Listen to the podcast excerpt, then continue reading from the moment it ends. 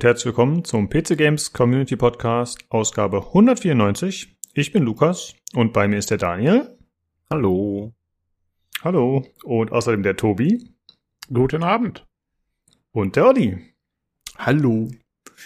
Jo, hi zusammen. Wir sprechen heute über diverse Finanzberichte, die stattgefunden haben in der Gaming-Welt, äh, denn es gab mal wieder die Qu Jahresberichte, die es gab von einigen verschiedenen Firmen und da sprechen wir ein bisschen darüber und die Auswirkungen. Außerdem über Devolver Digital, die an die Börse gehen möchten. Dazu gibt es noch Elden Ring Gameplay, das gezeigt wurde, erstmalig ausführlich. Und außerdem hat der Daniel Tormented Souls gespielt und wird dazu was zu erzählen. Ja, aber erstmal würde ich sagen, äh, sprechen wir darüber, was wir zuletzt so gespielt, gemacht haben. Olli, magst du mal anfangen? Jo, äh, Guardians Galaxy gespielt. ähm, konnte ich ja leider letzte Folge nicht dabei sein. Ähm, ja, ich bin eigentlich fast durch. Und äh, wie ich im Einspieler schon sagte, sehr schönes Ding. Ne? Also ich bin da wirklich sehr angetan von. Aber ich denke, da wurde jetzt auch äh, genug gesagt dazu. Deswegen würde ich es fast mal bewenden lassen. Ja, ich freue mich da, da zu Ende zu machen und fertig. er muss nicht alles zweimal erzählen. Man, man höre letzte Folge. Punkt. ja, gut. Äh, Daniel, wie sieht's bei dir aus? Was spielst du aktuell so? Jo, ich äh, sitze momentan an Sokobus dran. Das ist so ein Ego Hack and Slay von den Madmind Studios, die mit dem Erstlingswerk Agony auf sich aufmerksam gemacht hatten. Ähm, man spielt da jetzt so eine titelgebende Sukubi, eine Dämonin in der Hölle, die sich da halt dann durchschnetzelt. Ist, äh, ja, ziemlich brutal und heftig und äh, grafisch sehr, äh, also jetzt von der grafischen Darstellung her der Gewalt doch ein bisschen übelst und nicht umsonst dann auch in Standardvariante zensiert von dem Studio. Das war ja bei ah. Agony auch schon, oder? Das war doch dieses auch ziemlich Weiß üble. ich gar nicht, ob das vorher auch zensiert war, aber ja, übel war das auch. Nur ich bin da nicht so weit gekommen. Agony war auch jetzt mehr auf Schleichen. Und war Agony nicht, wenn ich kurz einhacken darf, ja, war Agony nicht dieser Titel, der dann erst so enttäuschte erst, wo die auch erst gesagt haben, sie würden nicht zensieren und dann wurde er zensiert und dann war nur so lala. War das nicht der Titel? Hatten die so schnell danach einen weiteren rausgehauen damals? Es kann sein, dass da was war, ja die hatten danach noch einmal irgendwie so eine Unrated Edition oder so rausgebracht, die dann jeder Käufer wohl von der äh, Erstlingsedition gratis bekommen hatte dann auch. Oder die wurde abgedatet, weiß ich jetzt nicht mehr. Ich habe sie jedenfalls jetzt zweimal in meiner Steam-Bibliothek drin. Äh, ich kann aber nicht sagen, was jetzt zensiert wurde. Ob das dann irgendwie später was im Spiel war, weil die Version, die ich jetzt da zuerst hatte, hatte auch keine Pixelungen oder schwarze Balken oder sowas. Es, äh, kann ich nicht beurteilen jetzt. Bei ähm, Sokobus haben die jetzt direkt von Haus aus alles gepixelt. Und äh, sie haben aber eine Möglichkeit direkt offiziell gegeben, um diese Pixelung rauszupatchen.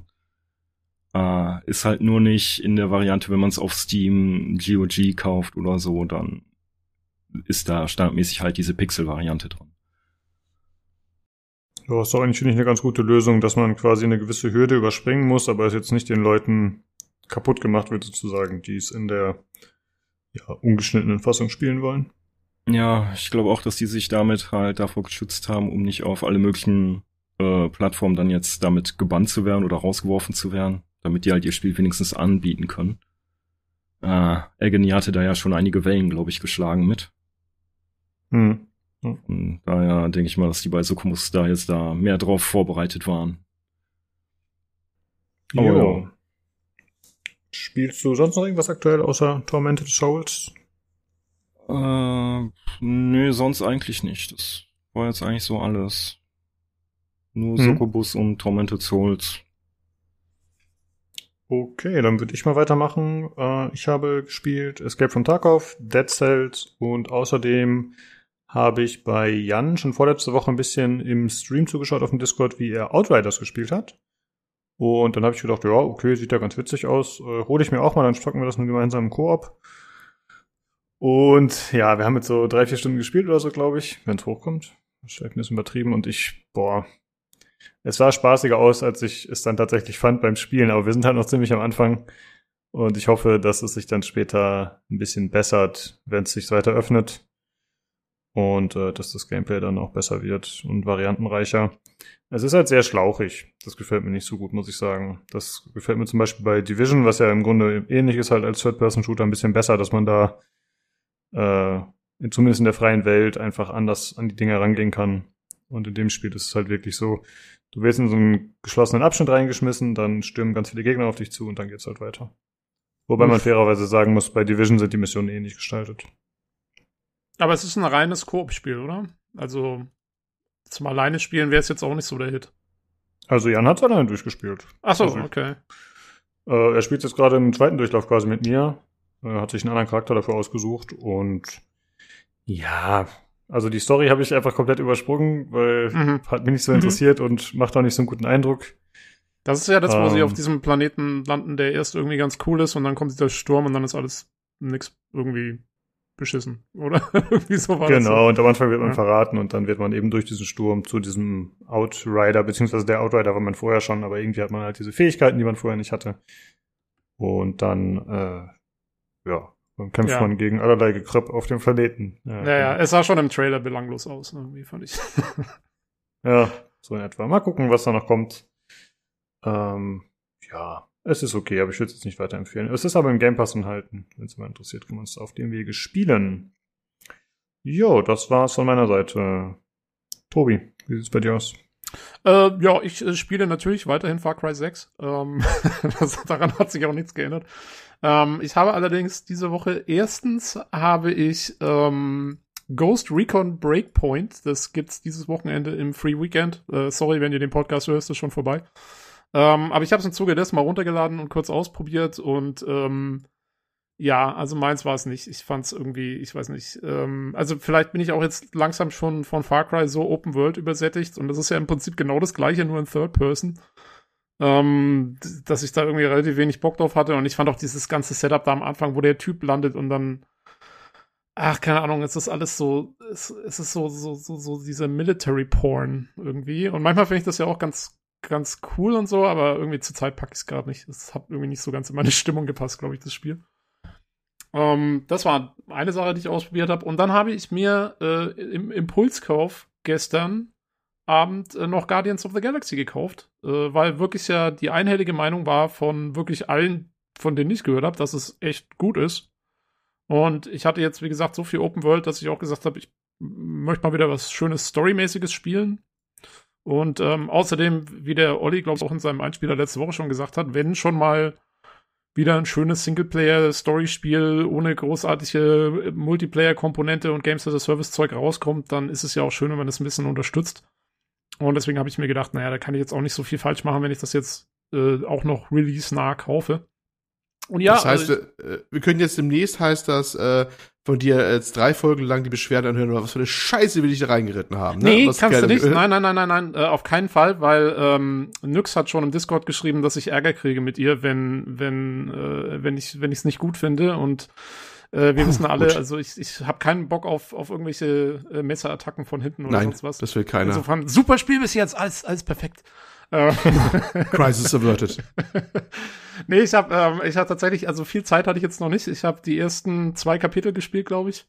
Ähm, und soweit so gut. Also ich find's, ich find's so, ich würde sagen, also der beste Ausdruck, den ich finden würde für das Spiel, ist bisher äh, nett.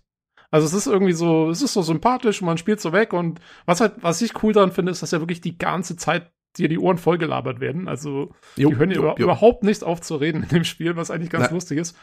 Ähm, und, und das ist schon alles ganz cool und so. Ähm, so irgendwie, dass ich jetzt wirklich lauthals da losgelacht habe über irgendwas, ist mir noch nicht passiert. Aber es ist so, man hat so ein debiles Grinsen irgendwie so die ganze Zeit, glaube ich, im Gesicht, wenn man es spielt, weil es halt immer genau so, so, ganz nett ist und genau. Ja, schieb's ruhig aufs Spiel.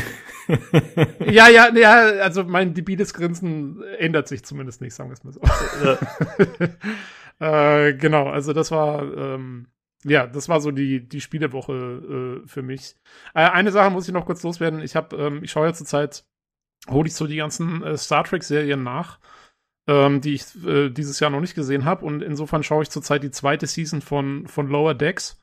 äh, dem, dem lustigen Star Trek Animationsserie, von der ich ja mhm. am Anfang nicht viel erwartet habe und die mich dann schon in der ersten Staffel sehr positiv überrascht hat mit den ganzen lustigen Insider-Gags.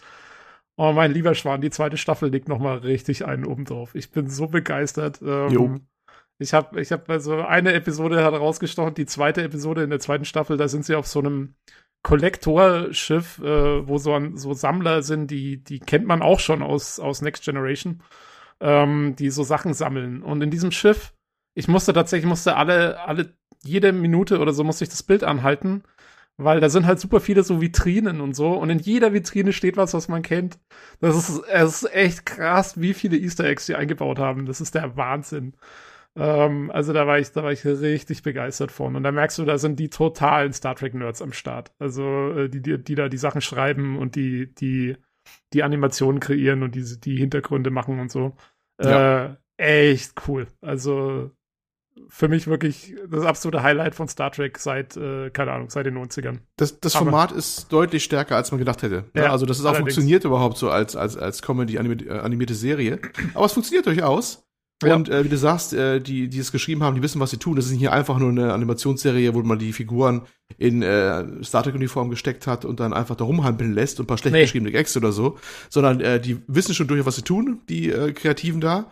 Und äh, das, ja, das reißt halt raus. Und das zeigt, dass, dass man auch so den Stoff durchaus verarbeiten kann, ne? Was ja, auch mal ja, ganz äh, erfrischend Fall. ist. Ja. Das finde ich aber ganz erfrischend auch, dass einer mal was sich was Neues traut und es geht ja auch durchaus, ne? Das ist ja gerade bei Star Trek oder anderen eingefahrenen Franchises immer so ein heiliger Gral, da, da wird ja immer gleich im Vorfeld schon gerne gemeckert, aber also ich persönlich fand, äh, das kann man durchaus machen. Wenn ich, wenn ich nicht will, brauchst du nicht gucken, aber ich war, ich war, ich war sehr amüsiert über die, mit ja, die beiden Staffeln bisher. Du, ich, ich finde es ja, ich habe auf ähm, IMDb, ne, also auf der, wie heißt das, diese Movie-Database-Geschichte da hier, äh, im, äh, wie heißt die ausgeschrieben? Ich weiß gar nicht. Aber die kennt ihr, oder? Die, die Webseite. Image IMDb. Movie Database. Ja, genau, genau die.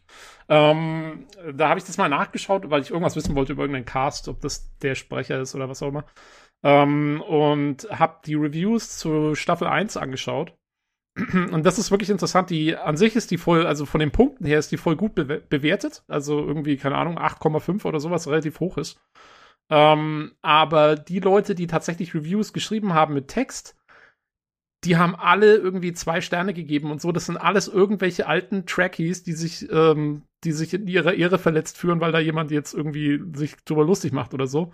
Äh, es ist zum Kotzen, sich das durchzulesen, halt, weil die einfach echt keinen Spaß verstehen anscheinend. Das glaube ich, das glaube ich gerne. Genau die meine ich, weißt du? Das ah, also da gibt's, mal so da gibt's schon einige. Ja. Ich finde ja mal gut, dass es auch mal versuchen, für neue, so neue Schichten zu erschließen und auch, ne, auch vielleicht mal für jüngere Leute vielleicht auch und so. Das spielt ja auch, glaube ich, die andere Serie eine Rolle, die bei uns noch nicht draußen ist, die du schon mal geguckt hast jetzt, glaube ich, die Pilotfolge ja, davon. Die sich auch, Prodigy, ja, genau, die genau. sich auch echt gut anlässt, ja. Ja, und ich glaube, das ist, das ist dringend nötig, um so ein Franchise im Leben zu halten, dass man auch mal solche Sachen probiert, durchaus. Ja, das, ja. das muss nicht immer so eine Erstarrung alles verharren. Das muss nicht alles immer zünden, das geht manchmal auch in die Hose. Aber ich glaube, wenn man nichts versucht, dann ist es wirklich der Tod irgendwann, ne? Und ähm, Michael Decks auch funktioniert. Ich fand auch gut, dass auch ein paar Originalsprecher dabei waren. Ist zum Beispiel der äh, Jonathan Frakes, der spielt ja sich selber als Riker, also was heißt sich selber, der spielt den Riker da wieder, genau. ne? Der Als Stimme. Total und Jazz-Fanatiker. Ja, ja, und dann, dann so eine, wirklich auch so eine übertriebene Version von Riker quasi, eine parodierte Version von Riker ist das ja eigentlich ja, der Auftritt, ne? So ein bisschen überbordend, so ein bisschen zu sehr selbstvertrauend, ne? Ja, Aber du so, kennst es sofort äh, wieder und das ist natürlich göttlich, dass er sich selber da spielt quasi mit, also die, ne, der Originalschauspieler dann ja, Stimme ich glaube, verleiht. Das, das, ist auch kein, das ist auch kein Spoiler, weil es im, im Trailer, glaube ich, zu der Season auch schon vorkommt. Aber äh, Tom Paris von Voyager kommt mal vor und so. Also es kommen immer mal wieder so, so ja, ja. Aber es sind auch nicht zu viele. Also die haben schon, die, die, der Fokus liegt schon auf der eigenen neuen Crew und so. Das finde ich auch ganz gut. Äh, sie haben da nicht, das ist nicht so, dass es ständig nur um irgendwelche alten Leute geht, sondern ähm, ja, also ist gut gemacht. Ich will da jetzt auch gar nicht, ich will nicht wieder so eine Star Trek PK Hijacking-Folge machen. Ähm, ja, machen wir später, später, später. Machen wir beide, Tobi. Wir beide, aber ja, irgendwann machen wir mal eine Folge, wo wir die ganzen Easter Eggs aufzählen. Das muss ich mal irgendwann machen. Das muss ich, muss ich mal loswerden. ja, hört sich eigentlich ganz gut an, die Serie. Vielleicht gucke ich da dann doch noch mal rein. Ich hatte irgendwie nach der ersten oder zweiten Folge wieder ausgemacht. Das hat mich da nicht so reingezogen gehabt. Mhm. Aber das hört sich um, jetzt ähm, doch ganz gut an muss man wohl weiter gucken als nur zwei Folgen, denke ich. Ja, mal, ich glaube, da muss so ein bisschen ein paar Folgen geben. Also die erste Staffel war, glaube ich, auch nicht ganz so, fand ich nicht ganz so wie die zweite, aber die erste zog auch an im Laufe der ersten. So okay. war mein Eindruck. Das musste er sich erst ein bisschen setzen. Ja, ja, aber man muss, man muss sich schon drauf einlassen. Also das, das schon. Das, da, ja, ja. Man darf nicht mit diesem Ding rangehen, so, ach, was ist das jetzt, sondern du musst dich schon hinsetzen und sagen, so, ach komm, ich hab Bock, dass es einfach mal was leichtherziges, lustiges ist. Und, ähm, und dann geht's, geht's ganz gut. Ja. Also ich meine mich auch zu erinnern, Tobi, dass du auf den ersten Trailer oder auf das erste gezeigte Material damals auch so ein bisschen verhalten reagiert hättest. Bin ich mir jetzt ja, nicht so ja. 100% sicher, aber ich habe das so im Kopf. Hm. Ich habe auch, ich habe echt nicht gedacht, dass das funktioniert mit diesen Animationsdingern und so und, und bla, da war ich sehr, sehr skeptisch. Aber als es dann gesehen, vor allen Dingen, also wie gesagt, wer Next Generation gerade kennt und, und, äh, und DS9 und Voyager sehr gut kennt, da haben sie so viel Zeug drin. Also da, du kannst echt fast in jedem Ding irgendwie was finden und das ist, äh, das, das finde ich super.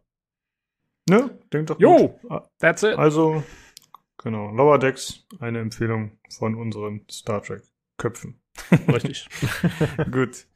Dann äh, kommen wir noch zu den anderen Sachen kurz organisatorisch. Und zwar zum einen hatten wir es ja letzte Folge schon angekündigt, dass wir eine Q&A machen können mit der Maria Bayer-Fistrik von Computech. Die ist ja da Chefredakteurin beziehungsweise Brand Editorial, Editorial Managerin. Oh, was für ein Wort.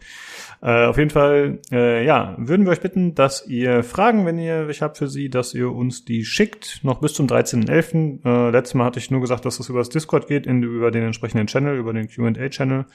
Aber ihr könnt es natürlich auch im Forum oder alternativ per E-Mail äh, Sachen schicken. Wir sagen ja die Adresse noch am Ende. Oder ihr könnt es auch über Twitter machen. Dann, äh, ja, und wir würden dann die Fragen rauspicken und wir machen dann so ein kleines Interview mit ihr dann als Einspieler für den Podcast. Äh, ja, das wäre auf jeden Fall nett, wenn ihr euch da beteiligen würdet, dass wir noch ein paar Fragen zusammenkriegen. Und vielen Dank schon mal an Vanity, der uns auf jeden Fall schon ein paar Sachen geschickt hat. Jo. Und mal schauen, ja. Da kann man auch sehen dann, äh, in welche Richtung die Fragen gehen können überhaupt. Also wie gesagt, ihr könnt ja fragen, ne, wenn euch was auf dem Warum ist die Seite so und so? Warum macht ihr das so und so? Das können wir, könnt ihr alles mal fragen äh, und ja, das würden wir alles mal raushauen. Ne? Oder ihr, ich glaube, ich bin da nicht da, aber ihr, ihr macht das dann schon. ja, wir machen das schon. Genau.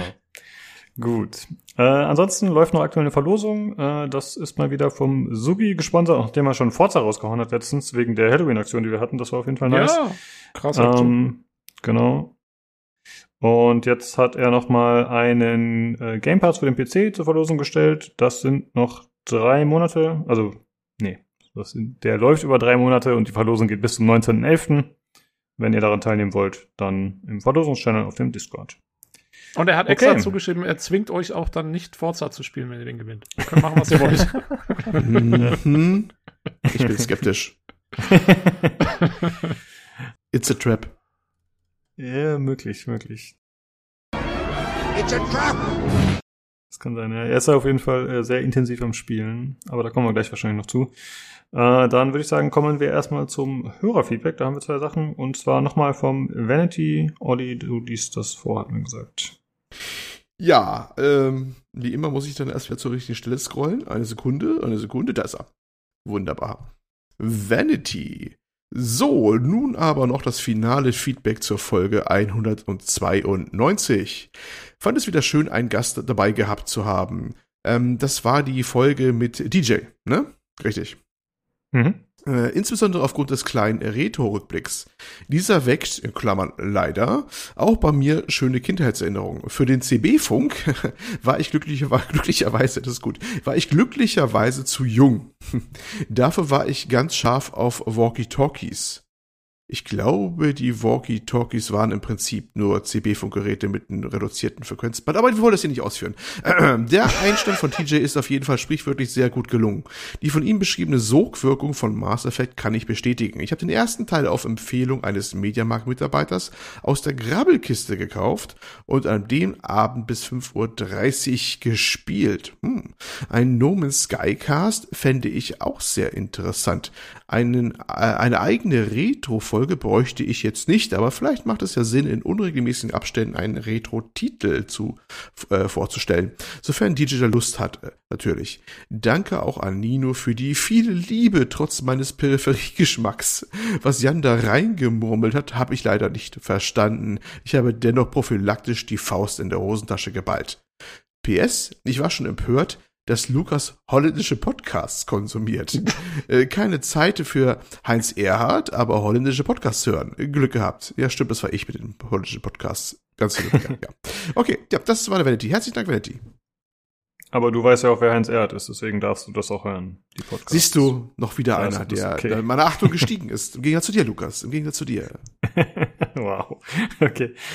Ähm, ja, vielen Dank für das Feedback, äh, Vanity. Ähm, ja, zwei Sachen dazu. Und zwar hatte mich äh, tatsächlich der Daniel aka Spielepapa schon kontaktiert und äh, seine Teilnahme angeboten, sowohl für einen Retro-Podcast als auch für No Man's Sky, was ziemlich Oh. nett ist von ihm. Genau. Ähm, ja, mit dem Retro-Podcast sieht es aktuell so aus, dass das zumindest, ja, erstmal nichts wird, einfach wegen fehlenden Teilnehmern. Also wir hätten dann den TJ und äh, den Daniel, aber ich glaube, da bräuchten wir zumindest noch einen anderen. Und Olli, du hast schon gesagt, nee, ich war zwar ein bisschen dabei, aber ich äh, bin jetzt im Thema nicht so drin. Deswegen, Äh, ja, ich habe gesagt, ich, ich, es, äh, äh, also alleine mit weiteren macht es keinen Sinn, habe ich gesagt. Aber einige Sachen werden bestimmt auch einfallen, aber das muss schon ein bisschen Masse da sein, ne? Was man dann so hat. Und äh, aber zwei klingt ja schon mal nicht ganz schlecht, wenn man schon mal zwei hat, die dabei sind, ne? Bei Retro-Podcast ist immer gefährlich, dass die Teilnehmer vorher versterben. Ne? Das ist immer so eine Sache. Aber ich, ähm, aber ansonsten bin ich da durchaus äh, geneigt, da mitzumachen. Ach so, wie okay, da wie weit Retro soll der denn werden?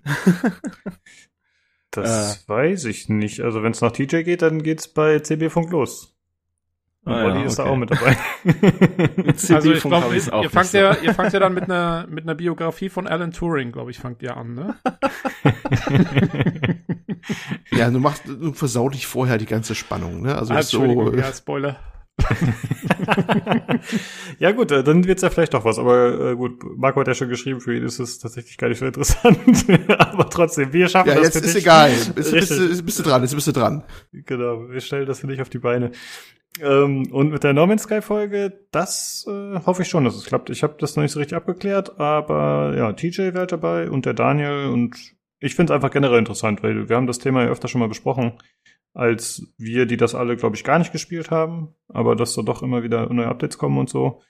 Und das finde ich irgendwie schon interessant. Deswegen kann man da vielleicht im kommenden Jahr mal was machen. Ich glaube, dieses Jahr wird das nichts mehr. No Man's Sky Also, haben wir doch gespielt. Ich hab's Olli gespielt. und ich haben's haben's gespielt. Ähm, ich ich habe auch, also ich habe sehr intensiv gespielt, als es rauskam und dann immer mal wieder in die Updates reingeschaut. Ich habe es allerdings nie intensiv mit den Updates gespielt, muss ich muss ich sagen. Und das wäre ja gerade das Interessante daran zu beleuchten, wie sich's wie sich's sozusagen geupdatet hat.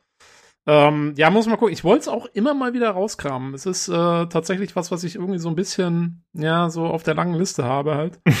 ist halt dann die Frage, wann irgendwie dazukommt. Ähm, ich habe ja auch mal kurz die VR-Version ausprobiert, wobei ich da nicht so der Meinung war, dass es sich so wahnsinnig hergibt für VR, aber okay. Ähm, ja, also wenn mit genug Vorlauf, äh, wie gesagt, und wenn ich es dann wüsste, dass wir zum Beispiel jetzt, keine Ahnung, im Februar oder so eine Folge aufnehmen, dann würde ich mich tatsächlich auch nochmal hinsetzen und mir es nochmal genauer anschauen. Ähm, mal gucken, je nachdem, wann, wann, wann das eventuell stattfinden soll und so. Ja, genau, okay. Ja, sorry, hatte ich nicht im Kopf, dass ihr das gespielt hattet, aber ich glaube, das war, bevor wir den Podcast überhaupt gemacht haben, erschien das schon. ne? Eieiei, Lukas, wir hatten mal eine, der Olli und ich haben mal, glaube ich, eine, fast eine Stunde drüber gelabert im Podcast irgendwann. Das dürfte Ende 2019 gewesen sein. Ja, Erinnerungsvermögen gibt. als Review oder einfach so? Das war halt so ein- eins der größeren Updates rauskam. Da hatten wir das ausprobiert. Okay. Kann ich mich noch, Boah. kann ich mich noch gut daran erinnern. Ne? Ich erinnere mich überhaupt nicht mehr, muss ich zugeben. Aber das heißt nichts. Vielleicht war ich nicht dabei. Vielleicht habe ich schon komplett verdrängt. hörst du uns zu. Nach 200 Folgen knapp kann man das schon mal vergessen. Guck mal, guck mal, das habe ich, das hab ich hier, ne? Wer kennt es? Das war meine Antwort, als es hieß, ja, weiß ich nicht mehr, dass ich, äh, ne, das, das gesagt habe. Ne, Daniel, ne? Ja. Ja, ne? Das, das, das ist auch nicht besser. Ne? Das ist mal. So ist es hier. Alles, alles Mä- Männer mit schlechten Gedächtnis. Bis auf äh, äh, Tobi, der ist Wissenschaftler, der muss alles auswendig kennen. Der kennt, der kann die ganzen Unbedingt. Genome auswendig äh, wahrscheinlich runterbeten, die Sequenzen. Also deswegen. Ich habe Elefant hauptsächlich gelernt, wo ich Sachen nachschauen muss. Das ist das Wichtigste. Ja, das lernt man als was erstes in der das Wissenschaft. mal Leuten beizubringen. Okay, dann höre ich das nochmal nach. Welche Folge war das denn, wo ihr das gemacht habt? Äh, es dürfte um die Folge. Aha. ich habe doch gesagt, es war im November 2019. Die Folgennummer musst du selber nachschauen.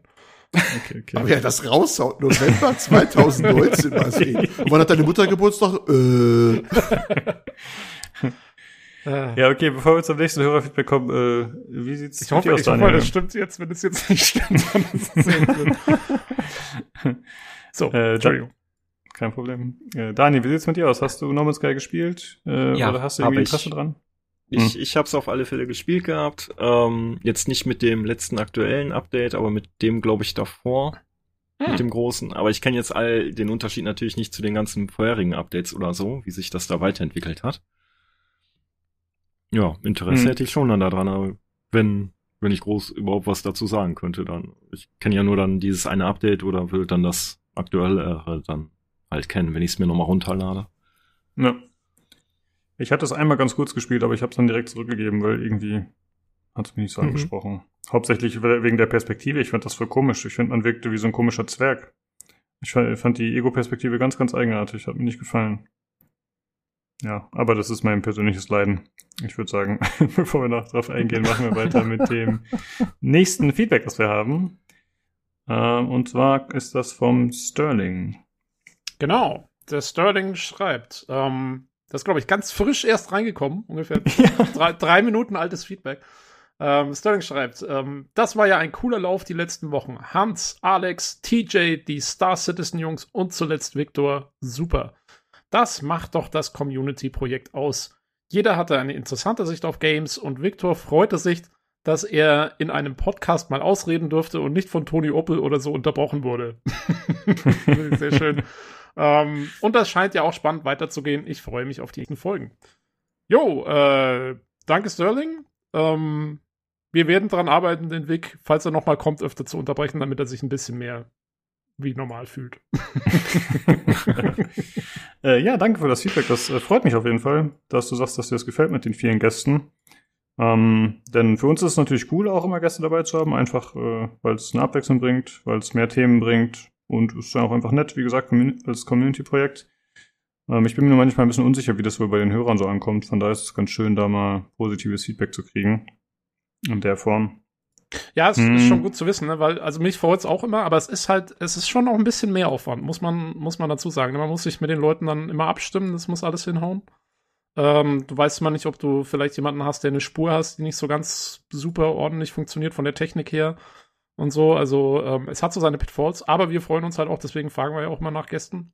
Und ähm, ja, ist schön, schön zu sehen, dass da jetzt wirklich äh, mehr Resonanz da war die letzten Wochen. Und es geht ja. auch so weiter, ne? Wie ihr gesagt habt. Genau, nächste Woche machen wir einen Forza-Podcast. Das wird vermutlich ähnlich wie der Star Citizen Podcast, also wahrscheinlich nicht in dem Umfang, aber ich denke schon, dass es dann wieder monothematisch zugehen wird, da wir auch wieder mehrere Leute sind voraussichtlich. Ähm, und dann sind aber, glaube ich, dieses Jahr keine Gäste mehr da. Mal gucken. Dann noch die Geschichte mit Maria natürlich. Und ach, vielleicht machen wir noch einen Jahresausblicks-Podcast oder sowas fürs nächste Jahr. Mal gucken.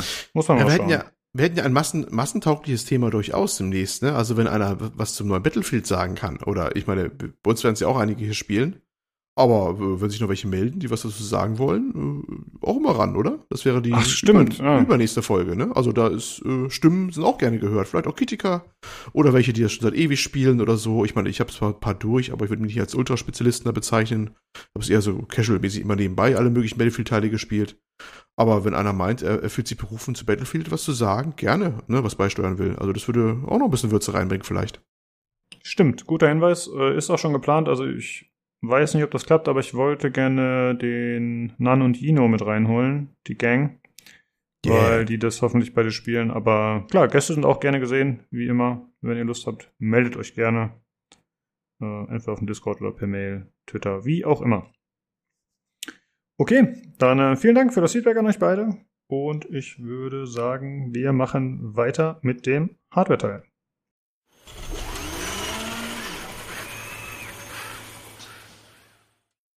Hallo, da bin ich wieder und bei mir ist einmal der Jan. Nein. Und der Nido. Servus. Servus. Äh, ja, wir sprechen heute über Alder Lake, äh, die neue CPU, aber vorher über das, was ihr zuletzt gespielt habt. Jan, was hast du so gespielt? Das ist nett, dass du fragst. Ich habe tatsächlich Assassin's Creed Odyssey, die Discovery Tour, beendet. Also ich habe jetzt quasi die geführten Touren zu Ende gemacht und quasi so als äh, Fazit, nachdem ich jetzt alle Discovery Touren gespielt habe, ich habe ja quasi schon ein bisschen beschrieben, wie es in Odyssey und Origins und Valhalla ist, ähm, fand ich Odyssey wahrscheinlich sogar die schlechteste Variante. Also es wurde alles vorgelesen, aber es gab immer so Kamerafahrten und die haben den didaktischen Fehler gemacht, gerade bei diesen, ja vielleicht geht's auch nicht anders, aber gerade bei diesen Demokratie- und Gesellschaftsordnungsgeschichten, äh, da sind einfach äh, zu viele Dinge passiert. Also in, der, in dem Vorlesetext, also die Kamerafahrt, die war die ganze Zeit da und ständig gab es irgendwie Umschwenkungen und da musste man irgendwie weiß ich, wieder eine bunte Blume angucken. Und der Text, der belief sich aber darauf, dass es dann immer so, gestalt, äh, so gestaltet wurde, dass, äh, weiß nicht, die Agora und dann links daneben ist übrigens auch noch das Gehäuse und das hat übrigens der Vater von dem gebaut und da kam Eigenname hier und die gesamtgesellschaftliche Versammlung hieß dann so und so. Das war einfach zu viel Information, was da so an Input war und das war so ein bisschen schade. Das war dann bei diesen Alltagssachen, weil da halt weniger Fremdworte oder fremdartige Begriffe da waren, tatsächlich dann ein bisschen besser und das hatten sie in Origins gerade wesentlich besser im Griff und Valhalla, das war ja dann ohnehin eher so eine ja, ich sag mal, so eine Geschichtserlebnissache ohne jetzt krasse Fachinformationen. Also ist irgendwo dazwischen und deswegen nix, äh, nicht so Fisch und Fleisch. Also Origins einfach nur vorlesen fand ich gut, Valhalla mitspielen fand ich auch gut. Das dazwischen mit Odyssey, das war so ein bisschen schwierig. Naja. Hm. Das ist ja vielleicht auch ein gewisser Lernprozess. Du hast es ja jetzt nicht in der Reihenfolge gespielt, wie es ursprünglich erschienen ist, ne? Hm. Vielleicht, äh, ja, das wird sich wahrscheinlich immer ein bisschen wandeln. Ja, ich weiß auch, woher das kommt. Also sprich, bei, Audis, äh, bei Origins war es tatsächlich so, du hast einen Text vorgelesen bekommen und äh, das war aber ganz nett, weil du du hast dann ein Standbild gehabt und dann wusstest du, okay, in der Spielwelt passiert nichts mehr. Und dann konntest du dir aber ähm, das, die Fotografie der Vase oder der Inschrift oder irgendwas angucken, was halt cool war. Und das war zum Beispiel bei Odyssey so, wenn du dann auf mehr erfahren geklickt hast, dann hat die aufgehört zu reden. Und das war halt scheiße. Also mhm. du hast die Kamerafahrt gehabt in der Spielwelt und die hat nebenbei was erzählt und du konntest dann aber auf mehr erfahren klicken, um die, quasi die Inschrift oder die Vase oder die Statue oder irgendwas anzugucken, also ein Foto oder ein Ausstellungsstück. Aber dann ging der Text aus und dann musstest du den aktiv wieder aktivieren, damit du die parallel halt weiterspricht. Und wenn du rausgegangen bist, dann hat die quasi teilweise wieder einen Satz wiederholt, weil die dann quasi irgendwo anders eingesetzt hat.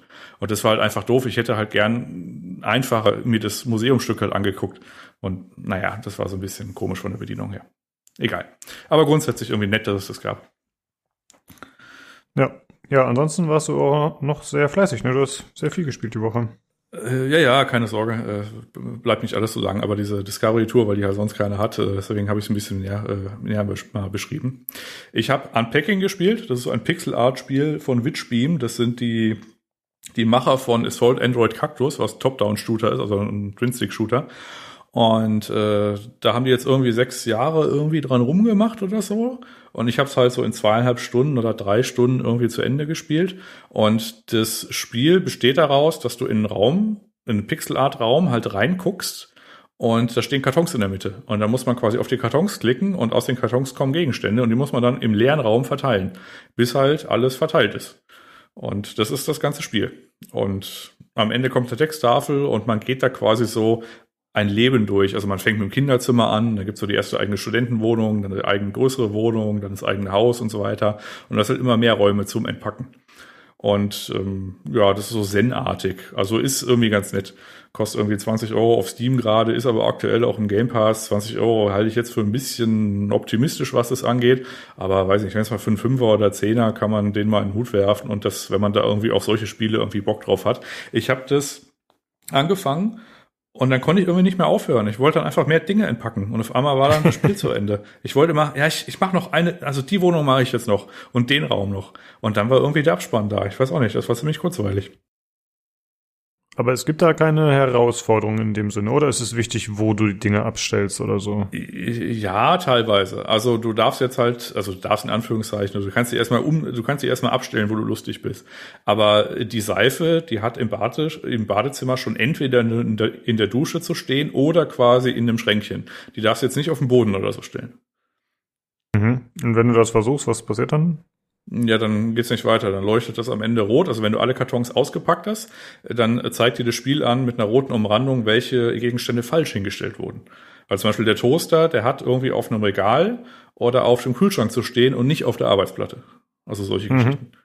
Aber das ist das ist nur im letzten Spiel oder im letzten Level, wo das Spiel so ein bisschen etepetete ist, was so ein bisschen so eine Fußmatte im Badezimmer angeht. Ansonsten ist es intuitiv machst du das richtig. Also du stellst halt einfach Sachen richtig hin, wenn du ein normaler Mensch bist. wenn dir das Spiel irgendwie zu viel ankreidet, dann hast du einfach ein psychologisches Problem und solltest zum Arzt gehen. so kann man das auch verwenden quasi. Ja, Hallo, dieser Teppich gehört nicht in die Badewanne. ja, genau, ja. Ja, dieses Nudelsieb, das kommt jetzt auf die Toilette. Ja. Ja, okay. Also, kleines Ding. Ja, dann habe ich noch den Bioshock DLC gespielt. Äh, muss man nichts zu sagen, ist halt ein cooler DLC. Das habe ich quasi um äh, gemacht, um das äh, Erleben zu vollenden, weil ich habe Bioshock 1 gespielt und 2 und Bioshock Infinite. Und ich wusste, dass der Burial at the Sea DLC von Bioshock Infinite gut ist, aber der war mir halt immer zu teuer. Und jetzt gab es mal letztes Mal irgendwie ein Humble Bundle, wo man irgendwie so die Complete-Version inklusive Season Pass, was halt diesen DLC beinhaltet, äh, der gab es dann halt für irgendwie für einen schmalen Taler und da habe ich mir halt dann gekauft, den Rest irgendwie in eine Verlorungschannel geballert, was übrig war und dann halt freudig an einem Nachmittag äh, Episode 1 und 2 gespielt. Episode 1 ist so ein bisschen, naja, ist halt wie das Hauptspiel, Kampfsystem, hm. Und Episode 2 ist aber krass, weil dann wird es auf einmal zu einem Schleichspiel. Und du hast halt einfach nur die Story, die halt abgerundet wird. Und das ist ein ziemlich cooler DLC. Und ich habe in den Steam Achievements geguckt, 11% haben den abgeschlossen. Und das ist albern und traurig zugleich, weil es macht halt einfach die Hauptstory rund.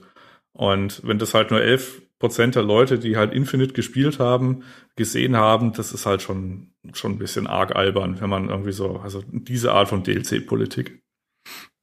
Ja, das stimmt. Das hatten wir, glaube ich, auch schon öfter bei Dragon Age Inquisition bemängelt. Also der Tobi vor allem.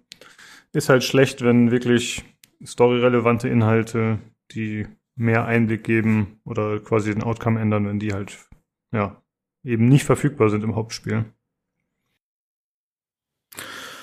Ja, und das letzte im Bunde war Superliminal. Das ist ein, äh, ja, ich sag mal, ein erlebnisorientierter, äh, orientierter drei, also Ego-Ansicht, ähm, Puzzle, Puzzlespiel. Äh, das ist so, geht so in die Portal-Richtung oder Light Matter oder sowas. Und da muss man quasi von Raum zu Raum und halt weiterkommen und halt immer quasi den Ausgang finden mit ein bisschen Physikspielerei und so. Ähm, muss man nicht viel zu sagen. Es wird dann auf der Audiotonspur noch so eine Story irgendwie ausgebreitet, die irgendwie ganz, ich sag mal, gängig ist zumindest. Äh, das Spiel hat man auch in zwei, drei Stunden durch, deswegen sind es halt diese Woche auch so viele, weil die irgendwie so schnell zu Ende waren alle. Und das Spiel lebt davon, dass man halt überrascht wird. Also man hat so eine Mechanik und dann äh, packt man irgendwie das nächste Objekt äh, an und denkt, da passiert die Mechanik wieder, aber auf einmal passiert was Überraschendes. Und das ist halt witzig. Und ähm, ja, ist, wie gesagt, ist halt in zweieinhalb Stunden irgendwie vorbei und kann man irgendwie so äh, für sich durchspielen. Gibt es jetzt nichts Großartiges dazu zu sagen. Aber ich habe es ja in den Spieleempfehlungen so ein bisschen niedergeschrieben. Also ich äh, fand diese zwei, drei Stunden, die es gedauert hat, äh, durchaus cool. Ähm, wenn man das übrigens spielt, das ist nicht ganz so krass gepolished. Also wenn man äh, tatsächlich irgendwie zehn Minuten nicht weiterkommt, guckt einfach in eine Lösung. Es gibt so zwei, drei Sachen, ähm, auf die kann man nicht kommen. Und wenn man da irgendwie nicht durch Zufall draufkommt, äh, es kann auch sein, dass man sich irgendwie in so eine Sackgasse manövriert, ohne es zu wissen. Das ist so ein bisschen schade. Aber wenn man nach zehn Minuten irgendwie nicht den Raum verlassen hat, dann einfach eine Lösung gucken und dann geht's halt im nächsten Raum weiter und dann geht das auch. Das ist mir so zweimal passiert. Und ähm, ja, wäre ich auch nicht drauf gekommen, ohne auf die Lösung zu, zu gucken, weil halt tatsächlich was falsch war. Ich habe halt was falsch. Ich war dann irgendwie eine Abzweigung, war ich woanders, und auf einmal war ich zu klein, wo ich, ein, wo ich eigentlich groß sein sollte und so weiter und so fort. Ähm, ja, aber an sich cooles Spiel. Mhm. Okay. Nino, wie sieht's bei dir aus? Was hast du so gespielt? Ich fühle mich so langsam schlecht. Äh, Jan rockt hier ein Game nach dem anderen durch und ich habe äh, Escape vom Tag aufgespielt.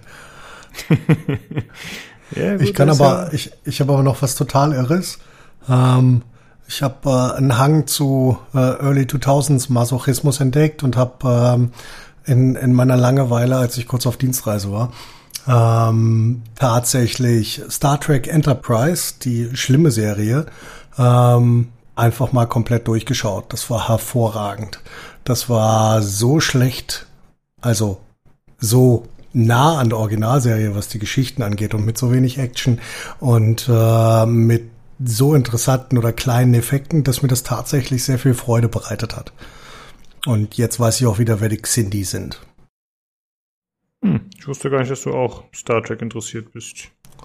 Ne, interessiert ist jetzt völlig übertrieben. Lief halt, als ich klein war, um 14 Uhr auf äh, Sat 1. ja. Okay. Ja, gut. Dann äh, würde ich sagen, kommen wir doch zum Hardware-Thema. Äh, Nino, erklär uns doch mal kurz, äh, was ist Alder Lake und was ist da jetzt aktuell neu? Was gibt's jetzt? Also kurz, ku kurz erstmal gleich gar nicht. Ähm, ja, nur, ja, nee. Ähm, da führt nur eine kurze, kurze Einführung rein. Also Intel Man hat ähm, drei neue Prozessoren, beziehungsweise sechs Varianten ähm, am Donnerstag auf den Markt gebracht. Da ist der NDA gefallen.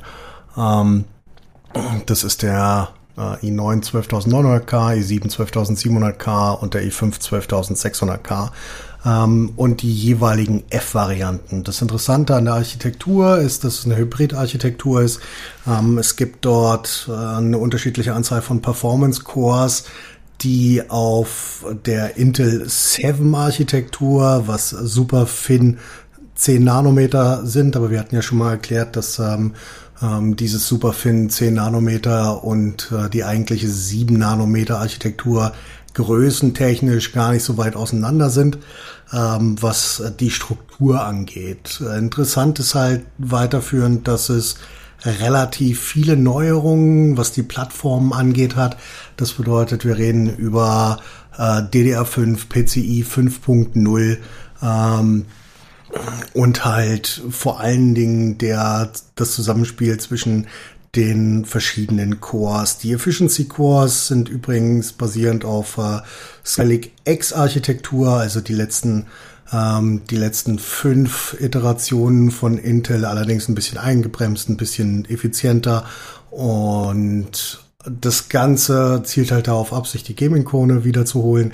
Ähm, was ich glaube ich schon mal vorwegnehmen kann, war das klar, dass das passiert, alleine schon aus dem Grund, weil wir aktuell gegenüber einer ein Jahr alten Zen 3 Architektur vergleichen. Ähm, das wird in den meisten, in den meisten Reviews ein bisschen, ein bisschen rausgenommen, dass Zen 4 um die Ecke steht, also quasi im Januar oder Februar kommen soll. Nichtsdestotrotz ist es halt ein großer, ja, wie soll ich sagen, ein großer Sprung, was ähm, Prozessoren an sich angeht. Also ARM und so haben das schon vorgemacht, die ähnliche Architekturen beziehungsweise Aufbauten bieten. Ähm, nichtsdestotrotz ist es halt für den Desktop-PC was völlig Neues und was bisher so noch nicht passiert ist. Äh, gibt ein paar Sachen, die sind äh, unglaublich gut und wahnsinnig interessant daran. Die geben wir heute alle durch oder versuchen zumindest, wenn wir alle durchgehen würden, wenn wir hier zwei Stunden sitzen. Ähm, aber im Großen und Ganzen ist es halt wirklich ein technologischer Sprung äh, nach vorne, was Intel halt auch mit vielen Dingen, selbst wenn es nur die Benennung von ehemaligen TDP-Daten ähm, oder Zusammenlegung von guten Cachets ist, äh, was sie damit einfach komplett unterstützen, dass wir uns jetzt in eine neue Zeitrechnung, was äh, CPUs angeht, bewegen. Das klingt doch schon mal ziemlich gut. Jan, magst du jetzt übernehmen? Ich glaube, du hast ein paar mehr Details noch, oder? diese, diese latenten Moderationsversuche. Na gut. ähm, ja, ich weiß nicht, also ähm, wie gesagt, Nino hat ja gerade schon gesagt, ist halt äh, Paradigmenwechsel insofern, dass es halt quasi jetzt Power, also die Power Cores und Efficiency Cores, also kurz P-Cores und E-Cores halt gibt. Und äh, Intel hat jetzt so ein paar äh, Prozessoren halt rausgebracht, äh, wie man es halt von Intel kennt, i9, i7, i5 im Wesentlichen. Wahrscheinlich kommt da noch ähm, eine, beziehungsweise ist, glaube ich, schon gelegt worden, äh, der halt in der letzten Generation, in der vorletzten Generation, weil halt so unfassbar günstig war, nämlich die 400er Prozessoren von Intel, die kommen jetzt quasi auch noch. Ähm, die werden quasi jetzt noch nachgeschoben, aber gestartet hat man quasi erstmal mit den, mit den dicken Dingern. Und ähm, ja, und im Grunde sind's halt in der größten Ausbaustufe sind's halt acht Power Cores und acht Efficiency Cores. Und dann bröselt das so nach und nach weg. Also die, äh, der E7, der hat dann quasi noch die gleichen acht Power Cores, aber halt nur noch vier Efficiency Cores. Und äh, der nächste i5, der hat dann quasi nur noch sechs Power Cores und vier Efficiency Cores. Und dann gibt's noch so ein paar Taktunterschiede, ein bisschen, weiß nicht, 5 MB Cache hier weniger und da mehr und so weiter. Aber das ist im Grunde so die Ausbaustufe. Es gibt quasi i9, i7, i5, wobei i9 und i7 so ähm, ja, bis auf die vier Efficiency Cores halt das gleiche sind, aber in der letzten Ausbaustufe sind es halt nochmal zwei Power Cores weniger. Naja. Und ähm, ja, und dann wurden die halt durch den Testparcours äh, irgendwie gejagt und äh, hat sich rausgestellt, ja, Gaming-Krone haben sie geschafft mit der Brechstange, beziehungsweise stellt sich raus, wenn man im GPU-Limit spielt, was man halt bei WQAD und Ultra 4K und so weiter teilweise halt macht, sind die vom allgemeinen Stromverbrauch nicht so schlimm, wie man meinen wollen würde. Allerdings stellt sich auch raus, wenn man tatsächlich die benutzt zu 100 Prozent, also inklusive Vollauslastung von diesen äh, acht großen und acht äh, kleinen Kernen, äh, dann ballert zumindest mal die große Variante schon mal 250 äh, plus äh, Watt durch die Steckdose. Gewinnt am Ende zwar auch, aber der Preis in Watt ist einigermaßen hoch. Also ähm, der Spread Was halt auch den, den VRM-Ausbau erklärt. Äh, genau, also der Spread ist, äh, ich sag mal, mächtig. Also wenn man sich Risen, die Risen äh, CPU-Architektur, wie sie halt aktuell in Stock auf dem Markt ist, wenn man jetzt nicht irgendwie an denen rumschraubt, äh, dann kann man, äh, dann kann man sich so vorstellen, äh, Idle im Windows verbraucht der verhältnismäßig viel, weil er halt immer mit einem, also das ist ja dieses sogenannte Race to Idle, was AMD damals gemacht hat. Also der nimmt, nimmt halt immer einen, einen Kern, der ist besonders schnell, boostet halt hoch, wenn er irgendwie schnell was zu tun hat, damit die Aufgabe schnell abgearbeitet ist und um damit, um da, damit der halt so hochkommt vom Takt her und von der halt Geschwindigkeit, wird er halt ähm, dieser eine Kern halt mit Strom zugeballert. Und deswegen ist der Idle-Verbrauch verhältnismäßig hoch äh, und die werden halt äh, gerade so die 12 Kerner und 16 Kerner unfassbar ähm, äh, effizient, wenn du zum Beispiel sowas renderst und dann hast du halt so ein AMD 16 und 12 Kerner, äh, da geht quasi die Belastungs-V-Core, die geht irgendwie runter auf 1,1 oder, oder noch niedriger. Der Takt logischerweise auch, aber es sind halt genug Kerne da, damit die halt immer noch verhältnismäßig effizient sind. Dann hast du quasi so von dem Wattverbrauch so ein einigermaßen schmalen, also ein schmales Spektrum. Und bei Intel ist es im Grunde jetzt genau das Gegenteil. Die sind also die sind ziemlich effizient, was so diese Nichtbelastung und so weiter angeht, aber die kann man auch so unfassbar treten, dass die 150 Watt mehr verbrauchen als das größte Reisending oder, oder halt Rissending. Naja, das war so das, was mir so spontan aufgefallen ist. Wie hast du denn so die Balken empfunden, Nino? Na, ich fand's halt, ähm, ich fand's insofern interessant, ähm, dass wir schon eine deutlich höhere ähm, Spielleistung haben. Aber man, wir haben ja gerade über den großen Equalizer, alles was über äh, WQHD ist, gesprochen. Ähm, nichtsdestotrotz fand ich die Nutzung ähm, der Power Cores wahnsinnig interessant. Ähm, dass du halt, ich meine, das, das, ja, das Boostverhalten hat sich ein bisschen geändert. Die 56 Sekunden stehen immer noch, was ähm, den Höchstboost angeht. Nichtsdestotrotz ist das Abfallen beziehungsweise das äh, Erreichen der ersten Höchstleistung, ähm, wo Intel ja ein bisschen nachgezogen hatte bei der 11er Reihe, ähm, nicht mehr ganz so, was das Ganze halt wirklich einigermaßen effizient in der Spiellast macht. Und das ist halt auch das, was du angesprochen hast. Witzig wird's dann, wenn wir ähm, irgendwo in einen in den Workload gehen, der abseits des ganzen äh, Spieles, wo du halt relativ äh, geringe Belastungen über alle Kerne hast oder mittlere oder auch ein bisschen höhere. Ähm, interessant wird's dann, wenn du wirklich ähm, damit arbeitest und die Dinger halt wirklich so viel durchjagen. Das hätte ich nicht gedacht. Das ist halt auch das, was wir, was wir letzte Woche kurz angesprochen haben, wo ähm, wir darüber geredet haben, dass wir ein bisschen erstaunt sind über die Power Stages und äh, den VRM-Ausbau der besseren Z96-Boards, ähm, wo halt wirklich extrem viel Strom durchgeht und Spannung. Ähm, das hätte ich nicht erwartet. Interessant finde ich auch den Preisansatz, der trotzdem, dass sie eigentlich durchweg ähm, in den Szenarien, in denen du ihnen freien Lauf lässt, ähm, AMD hinter sich lassen, hm, einfach deutlich unterhalb der UVP von äh, AMD sind. Also der 12.900K liegt bei einer UVP von, ich glaube, äh, 589 USD und ist in Deutschland so um die 650 zu haben. Äh, 5.950 X kriegst du für ein Hunderter mehr. Ähm, interessant fand ich die, ja, die Benchmark-Weisen. Ähm, Intel hatte darauf hingewiesen, dass es ein, sie empfehlen, mit Windows 11 zu benchen. Ähm, da der sogenannte Thread Director, also die physische, äh, die physische Einstufung der Kerne ein bisschen besser zusammen mit dem Windows Scheduler unter Windows 11 funktionieren soll. Ähm, da hatten wir auch ein bisschen Angst, äh, dass AMD ein bisschen hinten dran bleibt, aber Microsoft hat ein Scheduler-Update rausgeschoben, kurz bevor ähm, oder knapp eine Woche bevor jetzt Intel rauskam, der auch äh, Risen eindeutig Benefits gegeben hat. Es ist immer noch nicht ganz so gut wie bei Windows 10, ähm, was hauptsächlich daran liegen wird, also bei beiden Plattformen, was hauptsächlich daran liegen wird, dass in Windows 11 einfach mehr abgeht, ähm, was Hintergrundprozessor angeht, vor allen Dingen, äh, wenn wir in die ja, Securing Measures reinlaufen. Ähm, ich hatte einen deutlich größeren Leap zwischen Windows 10 und Windows 11 erwartet. Der ist gar nicht so groß. Es gibt bei beiden ähm, Sonderverhalten für verschiedene Spiele. Aber im Großen und Ganzen kann man sagen, wenn man ähm, aktuell ähm, ja den besten Spielerprozessor haben will oder mit der Brechstange ähm, Productivity Tasks machen möchte und kein ja, keinerlei Sorgen um seine Stromrechnung hat, dann ist es aktuell zumindestens laut den ja, allen 20 Reviews, die ich heute gelesen habe oder gesehen habe, ähm, die beste CPU, die du kriegen kannst. Ähm, über das Boostverhalten habe ich schon schon gesprochen. Interessant fand ich, dass sie für die Efficiency Cores keine neue Architektur genommen haben, sondern alte Skylake X Kerne, die sie halt ein bisschen effizienter gestaltet haben und relativ gedrosselt haben. Das bedeutet, ähm, die sind halt auch nicht ähm, die ja die Efficiency Cores deiner Oma. Also es sind jetzt keine äh, keine Cores aus irgendwelchen Haswell-Architekturen oder irgendwas ganz Schlimmes, sondern es sind tatsächlich ähm, selbst für ihre Arbeitsweise sehr effiziente und sehr starke Kerne.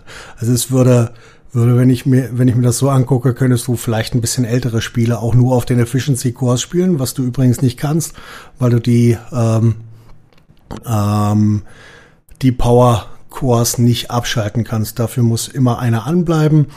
Ähm, die Efficiency Cores kann man alle einzeln abschalten. Das bedeutet, du kannst halt nur die Power Cores nutzen, wenn das aus irgendeinem Grund äh, wichtig für dich sein sollte. Aber ähm, ein Power Core musst du immer anlassen, was hauptsächlich äh, wohl damit zusammenhängen wird, dass die ähm, I.O.-Funktionalität darüber läuft. Also alles, was äh, PCI-Lanes sind und so weiter. Ähm, Bevor du da jetzt weitermachst, ich kann da mal so ein bisschen noch äh, ein paar Mal einhaken. Bitte. Äh, so unterwegs. Also so liefen dann auch bei, ähm, ich glaube, Computer Base hat es ziemlich, ein, ziemlich exzessiv gemacht und hat quasi im Live-Betrieb und dann noch, oder, oder anderen Tech auch, äh, und dann noch irgendwie mit Prozesslasso oder irgendwelchen äquivalenten Softwaregeschichten, wo man dann quasi Programm gewisse Kerne zuweist, äh, quasi versucht herauszufinden, wie sich das irgendwie so darstellt und vor allem, was jetzt eigentlich der E-Core verbraucht und was irgendwie der Power-Core. Die Antwort ist der Power Core ungefähr so 20 Watt, der E-Core ungefähr so 5 Watt. Ich sag mal größenordnungsmäßig. Äh, dafür ist der Power Core auch ungefähr dreimal so schnell, verbraucht aber auch ungefähr dreimal so viel. Ähm, oder 3,5 mal. Kommt immer auf die Anwendung an. Äh, dieser Unterschied, der kam jetzt daher, weil die Power Cores, die haben im Gegensatz zu den E-Cores Hyperthreading. Also das heißt eine zwei ähm, logische Kerne. Ja. Und äh, daher kommt das, dass es halt ein bisschen dann mehr, mehr noch skaliert. Und da hat man so ein bisschen irgendwie rumgeguckt, äh, okay, wie stellt sich das denn so dar? Und ähm, ja, die Antwort ist äh, so ein bisschen ernüchternd, nämlich äh, man hätte das jetzt auch irgendwie mit Power Cores, also nur mit, also nur mit Efficiency Cores jetzt nicht, aber die Power Cores, die sind jetzt nicht so krass ineffizienter wie die Efficiency Cores, die sind halt, die verbrauchen auch mehr, die sind auch wesentlich schneller. Also es kommt halt immer, äh, wie hat ein weiser Mann gesagt, aufs Anwendungsgebiet an. Und das ist im Wesentlichen auch die Antwort, wenn man äh, jetzt zum Beispiel jetzt nicht irgendwie die niedrigste oder die kleinste CPU irgendwie haben wollen würde, sondern tatsächlich irgendwie was zum Arbeiten, äh, dann guckt man sich halt einfach äh, den Prozess Prozessor aus, der halt für das Anwendungsgebiet halt am besten ist, was man halt benutzt. Ähm, und dazu gehört halt auch sowas wie, äh, weiß nicht, professionelle Software, die läuft halt traditionell wahrscheinlich auf dem einen halt besser als auf dem anderen. Und das weiß man dann aber spätestens, wenn man halt die Software jeden Tag benutzt und dann nimmt man halt einfach die. Das ist so ein bisschen Kummel von mir, der macht so Lichtpult-Programmierung. Äh, da kannst du einfach nur Nvidia nehmen, wegen dieser Lichtpult irgendwas Software, Gedönsberechnung. Und so ist es halt bei vielen professionellen Anwendungssoftware-Sachen halt auch. Und dann guckst du dir halt an, okay, da ist halt dann, Intel hat dann da die Nase vorn. Äh, wenn du dann zum Beispiel sowas wie, weiß nicht, Financial Gedöns oder irgendwas machst, aber wenn du halt gerade irgendwas machst, wo du halt einfach nur äh, volle Lotte irgendwas renderst oder so, dann ist es wahrscheinlich Risen und so äh, ist der eine mal vorne und der andere ist halt mal vorne. Was ich ganz Ja. bemerkenswert fand bei diesen ganzen Testen, das vielleicht noch als ein Satz, ist äh, die Tatsache, dass die, äh, ich sag mal, Scheduler-Schmelze irgendwie ausgeblieben ist. Also äh, die Intels, die Alder Lakes, die funktionieren unter Windows 10 irgendwie auch genauso wie unter Windows 11. Gamers Nexus hat mal mit 10 zuerst getestet, dann mit 11 nachgeschoben, mit dem Ergebnis, dass die Spiele tatsächlich unter 10 ein bisschen äh, schneller äh, abgelaufen sind. Und dann gab's aber halt so Ausfälle wie zum Beispiel sowas wie Cinebench 15 oder Handbrake, aber da ist die Software halt einfach kaputt. Also die lief dann halt einfach nicht so wirklich. Die lief dann so ein bisschen besser mit 11 als mit 10. Und ähm, aber so grundsätzlich kann man sagen, für einen ersten Aufschlag, für irgendwie das neue Konzept, verhält sich das verhältnismäßig wohlfeil, was diese Big Little Geschichte angeht. Ja, hätten wir beide so nicht ganz erwartet. Ähm, was vielleicht noch interessant ist, ähm, Verbrauchsnormalization ist hier ähm, wie meistens der große Gleichmacher. Ähm, Zen, Zen 3 eine größte Ausbaustufe mit 88 Watt im Eco-Modus. Ähm, wenn du äh, Alec auf äh, die gleichen äh, die gleichen Verbrauchswerte reduzierst, dann schlägt Zen 3 die aktuell deutlich.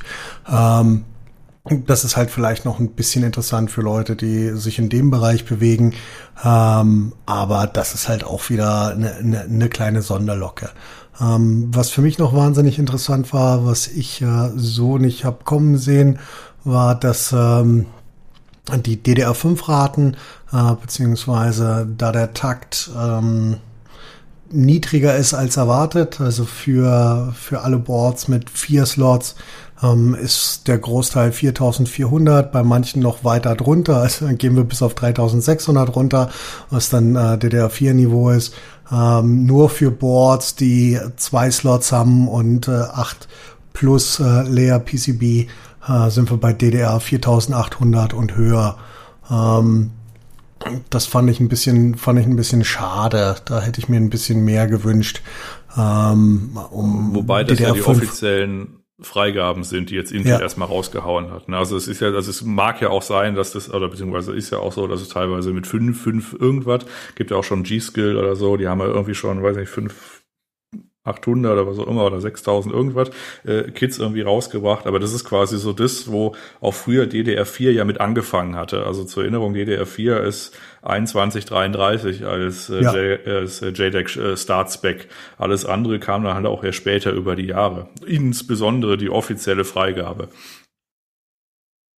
Das ist, das ist absolut richtig, wobei Intel da auch immer meistens sehr konservativ ist. Ähm, interessant fand ich noch, dass äh, in dem Reviewer Package auch nochmal deutlich drin stand, dass man bitte den Res- Resizable Bar Support erstmal auslassen soll, weil das nicht bringt, nichts bringt. Ich weiß jetzt nicht, ob es irgendjemand angemacht hatte und getestet hatte. Hattest du da was gehört, Jan? Äh, ja, war aber kein Unterschied. Aber ist ja auch so kein, ist ja auch nicht so ein krasser Unterschied. Ist ja auch bei AMD, äh, bis auf das äh, beliebte Valhalla-Beispiel. Also Assassin's Creed Valhalla aus irgendeinem Grund hat das irgendwie, weiß nicht, 10 Frames mehr oder so. Äh, aber ansonsten ist der, ich sag mal, typische Unterschied so zwei drei Prozent und das ist es da, glaube ich, jetzt auch. Also wenn man Glück hat, passiert nichts. Wenn man, äh, wenn man Pech hat, passiert nichts. Oder wenn man Glück hat, passieren zwei Prozent und wenn man ganz viel Pech hat, verliert man zwei. Also naja. Ja. Also, ähm, wie siehst du denn, wie siehst du denn grundsätzlich die Zukunft äh, dieser Architektur? Also, dass wir äh, Power Cores und Efficiency Cores haben. Was ist da dein Gefühl? Äh, ich weiß nicht. Ja. Also ich sehe es ich sehe es tatsächlich gar nicht so kritisch, wie ich es vielleicht vor ein oder zwei Wochen gesehen habe. Ähm, ich habe halt deutlich gedacht, man nimmt mir Funktionalität und Leistung weg. Das kommt aber tatsächlich darauf an, und da sind wir wieder beim Anwendungsbereich, wie die Dinge, Spiele, Programme programmiert sind, die, die wir benutzen. Also es kann tatsächlich beneficial sein. Nichtsdestotrotz, ich als Enthusiast möchte natürlich richtige Kerne haben und davon viele und die dann auch noch schnell.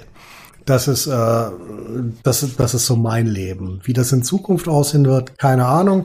Ich glaube, das kann tatsächlich, wenn es die richtige Mischung ist und ähm, wenn wir uns leistungsmäßig oder wenn Intel sich leistungsmäßig so aufstellt, dass sie sich nicht ja zu 75 Prozent auf Spiele und zu 25 Prozent auf äh, Productivity konzentrieren, zumindest in dieser Iteration ihrer ähm, ja, ihrer normalen Prozessoren. Ich bin da auch noch wahnsinnig gespannt, ob da was im HEDT-Bereich kommt, ähm, was vielleicht ein bisschen krasser wäre, was für mich äh, interessanter wäre, dass du vielleicht 16 Kerne und äh, also jeweils äh, 16 Kerne und 8 Efficiency Cores hast, dass du halt äh, einen großen, was weiß ich, äh, Alder Lake XXX ähm, Chip hast, der ähm, noch ein bisschen noch ein bisschen mehr kann und wo du einfach nicht ähm, wo du einfach im normalen Leben mit den Efficiency Cores auskommt, außer du machst irgendwas total Irres. Ähm, das würde mich noch interessieren, ob sowas kommt. Ähm, das weiß ich gar nicht. Müssen wir, müssen wir mal schauen. Das wäre dann eher was für mich, was interessant ist. So aktuell von der Schnelligkeit her ist die Architektur für mich halt, da ich mich halt auch auf Zen 3 befinde, nicht so interessant. Ähm, ich warte tatsächlich darauf, was ähm, bei ähm, Zen Forum kommt. Ähm, nichtsdestotrotz schaue ich da fröhlichen Blickes in die Zukunft, was die Architektur angeht. Ähm, ich glaube, es gab noch irgendwas mit der D DRM. Äh, damit habe ich mich nicht beschäftigt. Jan, magst du dazu noch was sagen? Äh, ja, kann ich machen. Äh, eins noch, damit wir das Big Little äh, mal irgendwie so weghaben. Also bei Intel, da ist es ja so, da, die haben die Trennung ja einigermaßen hart gemacht. Ne? Also man darf sich vorstellen, man hat irgendwie so ein bisschen Silizium und da ist so ein Power Core, das ist ein riesiger Kern. Also da ist auch die AVX äh, äh da irgendwie drin und äh, der kann halt irgendwie mehr. Und dieser Efficiency Core, das ist halt wesentlich kleiner, also auf dem Silizium Lithium an sich. Ne? Und ähm, ich kann so ein bisschen verstehen, wo das irgendwie herkommt, der Gedanke.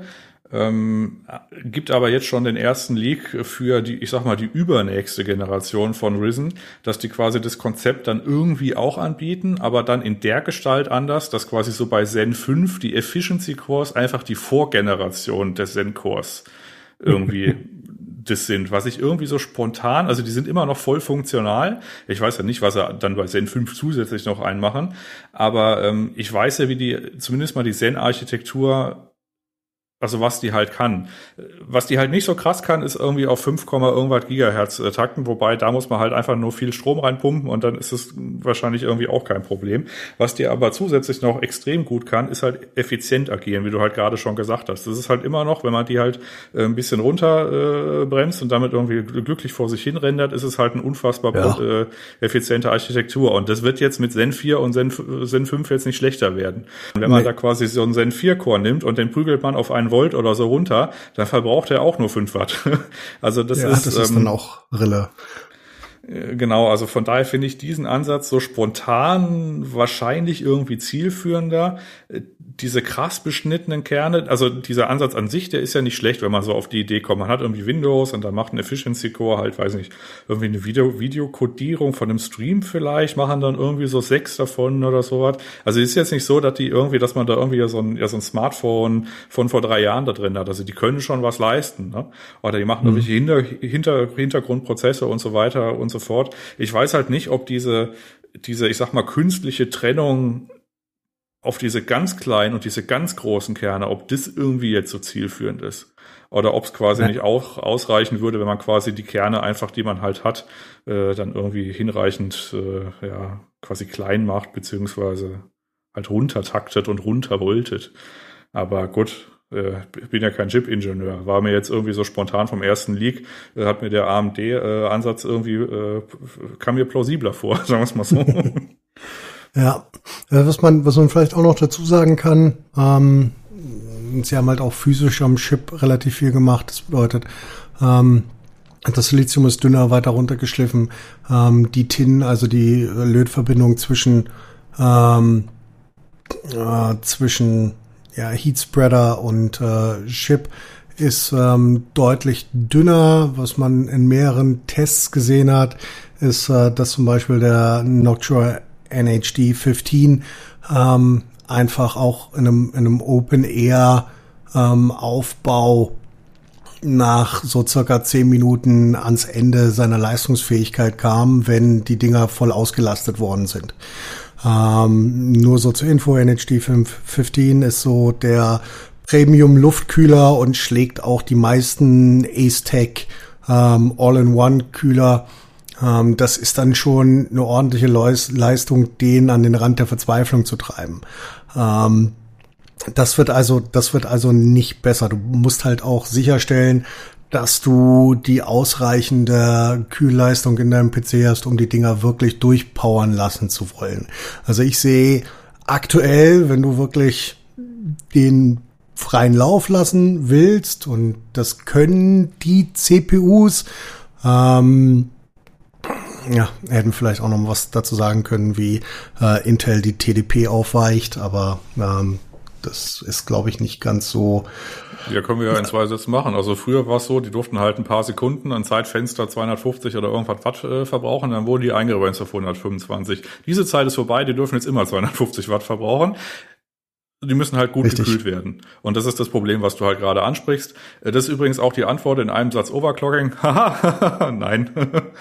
Ähm, das ist auch so die Antwort darauf. Äh, also zumindest nicht ohne irgendwie Flüssigstückstoff oder irgendwie eine amtliche Wasserkühlung mit einem richtig, richtig, richtig äh, äh, krassen Wasserblock. Wenn man da einfach nur äh, quasi die CPU mit einem richtig großen, äh, also wie, was du halt sagtest, irgendwie, was ich, Luftkühler oder so, die kommen verhältnismäßig schnell an ihre Grenzen. Wenn man dieses Ding tatsächlich irgendwie benutzt, also halt tatsächlich mit einer Volllast ausstattet.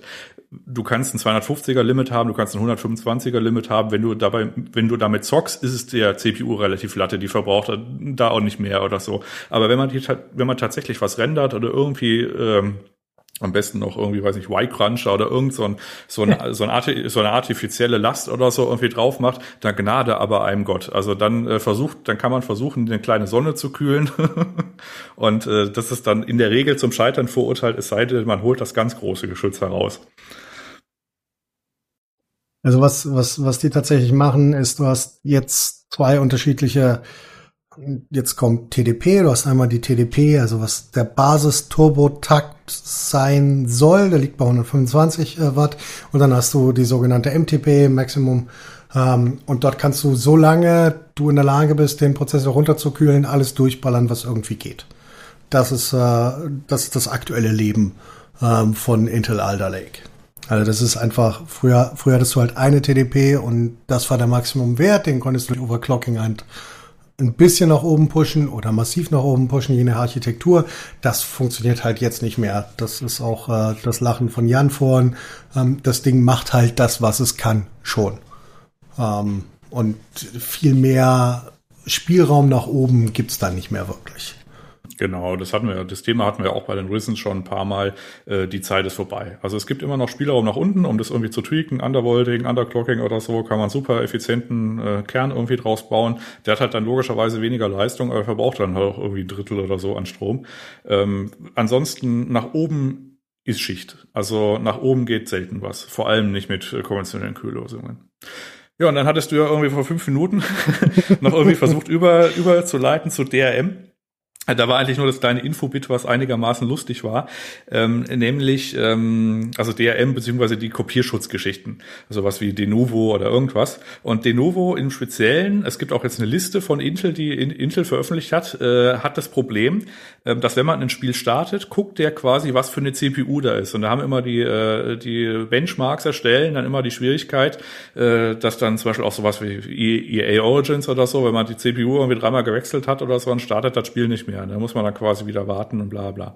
So, und bei De, äh, ist es so, äh, immer wenn man ein Spiel startet, äh, guckt er sich die CPU an und mehr oder weniger zufällig sieht er entweder einen Efficiency Core oder einen Power Core und denkt, oh, da ist die CPU gewechselt worden. Ist ja spannend. Dann mache ich mal einen äh, Strich an, in die Liste. Und dann geht es relativ schnell so, dass das Spiel halt nicht mehr startet. Das heißt, wenn man das irgendwie dreimal neu macht oder so, oder viermal oder fünfmal, je nachdem, wo halt der Threshold ist, äh, dann startet das Spiel nicht mehr, obwohl man sich am System ja nichts geändert hat. Aber dadurch, dass halt der Kopierschutz mal den Efficiency Efficiency, also mal den E-Core sieht und mal den P-Core. Und daran wird jetzt irgendwie gepatcht und am geilsten ist eigentlich der Workaround. Der Workaround ist nämlich quasi ein BIOS-Setting, äh, ist auch auf der Intel-Seite, also neben dieser Liste, ne, was da irgendwie betroffen ist. Äh, lustigerweise auch Anthem, also da müssen sie auch irgendwie jetzt ran.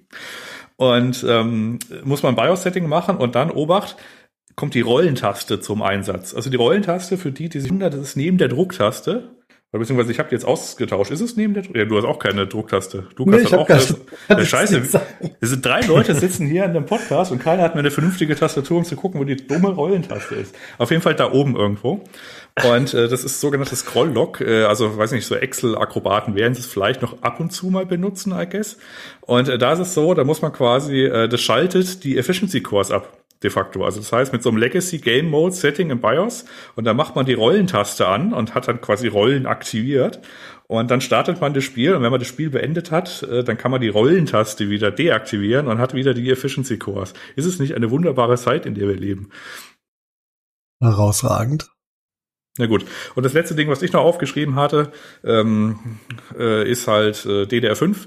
Äh, wir hatten ja schon irgendwie festgestellt, ähm, ja, hm, ist teuer, ist halt neu, ne? Äh, ist jetzt auch ausverkauft, stellt sich heraus. äh, gibt's jetzt nichts mehr. Ähm, muss man mal gucken. Markt wird sich wahrscheinlich wieder ein bisschen bereinigen. Ist halt jetzt alles, äh, sind halt irgendwie jetzt alle hibbelig und wollten was kaufen nehme ich mal an. Oder gab es auch nur, weiß ich, drei Sticks oder so, weiß ich jetzt nicht. Ähm, was aber das Infobit ist, was ich eigentlich am bemerkenswertesten fand, ist, es gibt ja immer so bei ähm, DDR-Wechseln, zum Beispiel gab es es bei DDR3 und DDR4, dass der die Leistung, also die hochgezüchteten DDR3-Kits waren halt besser als die ersten DDR4-Kits. Und das ist grundsätzlich jetzt auch irgendwie der Fall bei DDR5, mit der Ausnahme, dass die bei der DDR5 zumindest mal be bezogen auf solche äh, Latency-intensiven Geschichten, wie jetzt zum Beispiel Spiele, darauf äh, ein bisschen geachtet haben. Also ja, die Latency ist deutlich höher als bei DDR4. Aber äh, DDR5 hat äh, ein paar Tricks äh, im Ärmel, nämlich die haben quasi diesen einen 64-Bit-Kanal umgebaut, also halt geteilt in zwei 32-Bit-Subkanäle. Und die Banks, die sind quasi ähm, von 16 auf 32 und die Burstlänge ist von 8 auf äh, 16. Was das heißt ist, du hast quasi die gleiche Arbeit, die du machst, aber du hast die aufgeteilt in kleine Räbchen. Also die Kanone schießt zwar schwächer, aber dafür öfter. Und dann hast du quasi bezogen auf die reine Gaming-Leistung so aktuell wahrscheinlich so, also so halt meine Vermutung von dem, was ich jetzt gelesen habe und was so bisher getestet wurde. Deswegen ist die Spielerleistung bei DDR5 trotz dieser verhältnismäßig laschen Timings nicht so schlimm, weil halt diese anderen Effekte da quasi noch ein bisschen helfen. Das ist ein guter Workaround. Ja, und das ist dann quasi für das Design, muss man dann sagen, ja, ist smart. Gut, dass es implementiert wurde. Also man kann quasi DDR5, man muss jetzt nicht irgendwie auf hochgezüchtete irgendwas Kits oder so warten. Das ist schon quasi auch mit den ersten Kits gängig durch diese Änderung, dass man halt quasi, äh, was ich halt gerade gesagt habe, also primär diese wahrscheinlich Aufteilung in zwei Subkanäle, dass du halt einfach äh, weniger Schaltzeiten dazwischen hast, um es mal so auszusprechen. Und ja, Deswegen ist es gar nicht so schlimm mit den ersten DDR5-Kits, die sind eigentlich äh, ziemlich gängig, was das angeht. Also hochgezüchtet DDR4 oder irgendwie die ersten Kits DDR5, die nehmen sich aktuell auch nichts. Und das ist für einen Start von so einer neuen Speicher, von so einem neuen Speicherstandard, das hat man schon mal anders gesehen, sagen wir mal so. Deutlich. Ja, Äh, Lukas, Lukas, bist du noch, noch da? wach? Ja, ich bin hier. Ja, wir sind jetzt bereit für deine Fragen. ja, ich hoffe, ihr habt das nicht schon äh, beantwortet und ich habe es vercheckt. Und zwar würde mich interessieren, ich bin ja ein Risen-Nutzer. Wenn ich jetzt wie auch immer an eine der Alder Lake CPUs drankommen würde, könnte ich die einfach austauschen oder brauche ich ein neues Board? Du brauchst dann ein Ich- neues Board. Ich wollte gerade sagen, wir wissen nicht, ob wir die Frage wirklich beantworten sollen. Das ist Ähm, doch scheiße. Es sind zwei unterschiedliche, es sind zwei unterschiedliche Firmen. Es ist Intel und AMD. Mann. Okay. Also, es fairerweise muss man sagen, auch äh, mit Zen 4 würdest du ein neues Board brauchen. Also Ja. diesen einzigartigen Umstand, also, oder mal anders gesprochen, bei Intel war es traditionell immer so, ah, neue CPU-Architektur ist gleich neuer Sockel, schmeißt ein dusseliges Board weg, kauf dir ein neues Board, du, du Made.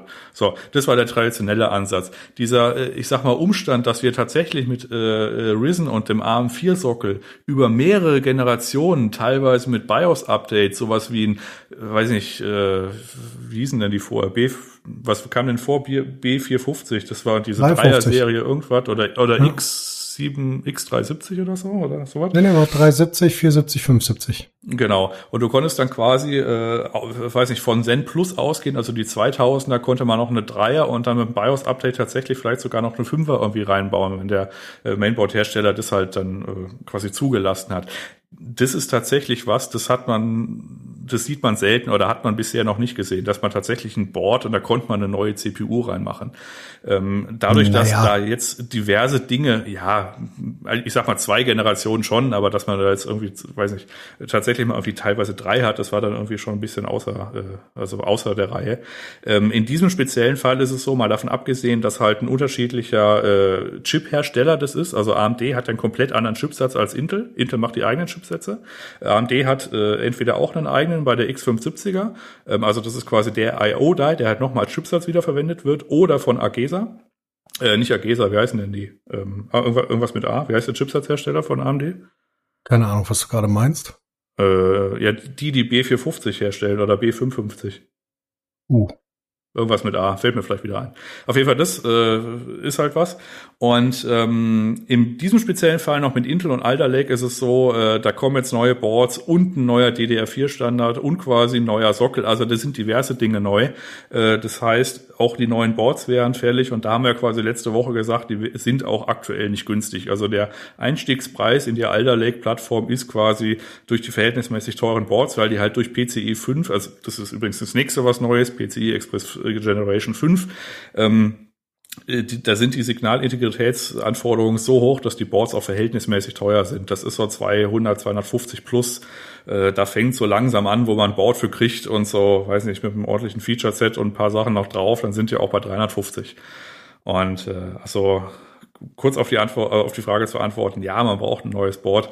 Du könntest dir theoretisch eine 5000er und wahrscheinlich sogar noch eine 5000er mit 3D-Cache äh, die jetzt Anfang des Jahres noch irgendwie reinbauen. Ähm, brauchen tust es aber nicht. Okay. Das war ja, eine da schön unkomplizierte Antwort, aber ich habe verstanden. Genau, wolltest du noch was ergänzen? Ja, wir könnten jetzt noch einen Unterschied zwischen äh, BGA und LGA erklären. Ähm, aber das. Äh, ähm, Ach so, ja, die sind auch äh, von den. Physisch ja, anders. Die sind also physisch muss, anders. Muss, die anderen haben so Pins an der CPU und die anderen haben die Pins am Motherboard. Ja. Ich habe natürlich noch viele Fragen im Leben, die auch über Hardware hinausgehen, aber ich denke, wir lassen da einiges für die Hörer offen. Ja, falls jemand von euch noch eine Frage hat oder Hilfe braucht, äh, dann gerne an die Jungs wenden hier im Hardware-Channel. Ich denke, da könnt ihr beiden nochmal bei Bedarf auf Fragen eingehen. Okay, dann äh, danke für den Überblick. Und dann würde ich sagen, hören wir uns nächste Woche wieder zum Hardware-Teil. Macht's gut. Jo, tschüss. Reingehauen.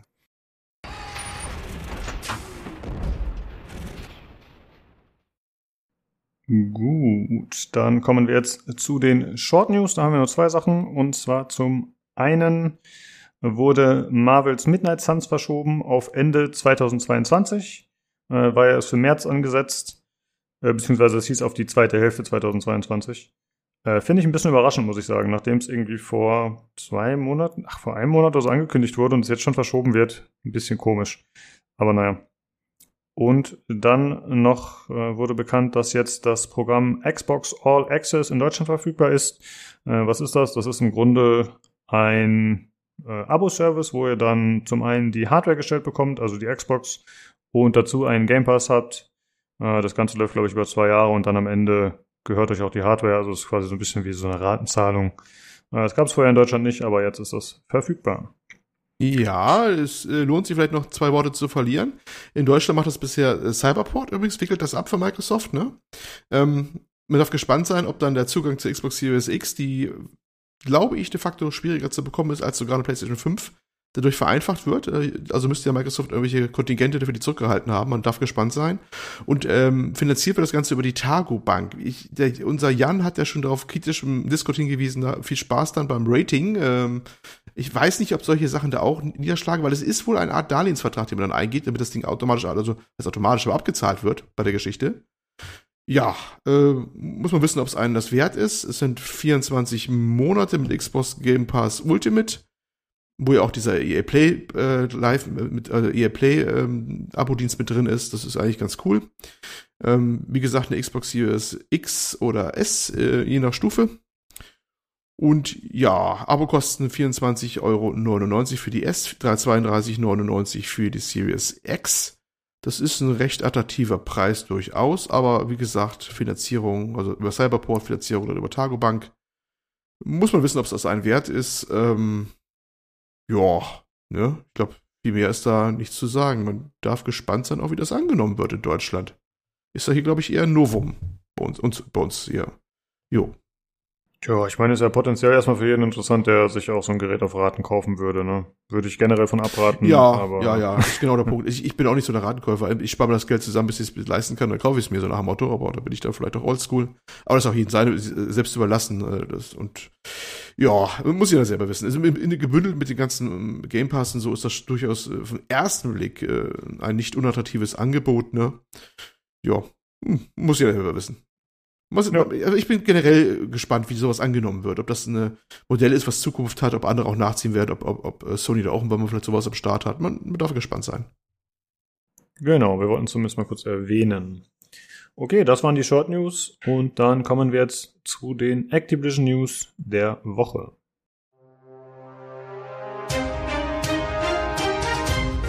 USA, Kalifornien. Die amerikanische Videospielvertreibungsgesellschaft Activision Blizzard legte im Jahresbericht gegenüber ihren Investoren Rechenschaft ab. Dort herrschen weiterhin eher unangenehme Themen wie die systematische Benachteiligung von Frauen und Minderheiten vor. Auch die Spielerzahlen befinden sich im stetigen Sinkflug. Doch zuletzt gab es auch positive Nachrichten. Das Gesamtunternehmen Activision Blizzard ist weiterhin höchst rentabel und erwirtschaftet hohe Gewinne. Damit wieder zu den schlechten Nachrichten. Blizzards Jen O'Neill räumt ihre Stelle als Co-Studio-Chefin nach gerade einmal drei Monaten und verlässt im Dezember diesen Jahres das Unternehmen. Die sich schon seit Jahren in Entwicklung befindenden Videospiele Overwatch 2 und Diablo 4 wurden auf unbestimmte Zeit verschoben. Als Resultat fiel der Aktienkurs des Unternehmens Activision Blizzard auf den niedrigsten Stand seit April 2020. Auf die Frage, wann Blizzard sich wieder mehr auf die Produktion von Spielen anstatt Skandalen fokussieren wird, kann es nur eine logische Antwort geben. When it's done.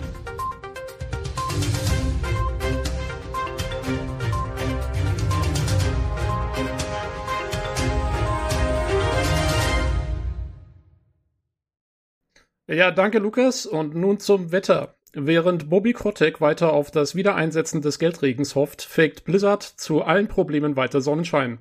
Dabei herrscht für im Management eher eisige Stimmung und für Frauen im Unternehmen, die aufmucken wollen, herrscht weiterhin akute Glatteisgefahr. okay. Ja, not bad. Ah, ich, ich, äh, ich, ich, ich, ich, ich habe gelacht, aber ich war gemutet, ja. Also Tobi ist, ich, ich war amüsiert und du konntest es nicht hören. Alles gut. Sehr schön, sehr schön. Man muss dazu sagen, ich habe diesen, diesen Folgegag äh, von langer Hand angekündigt, aber noch niemanden verraten. Deswegen ist das jetzt die Originalreaktion im Podcast hier. Ich werde an dieser Stelle als ein Tumbleweed einschneiden. Ja.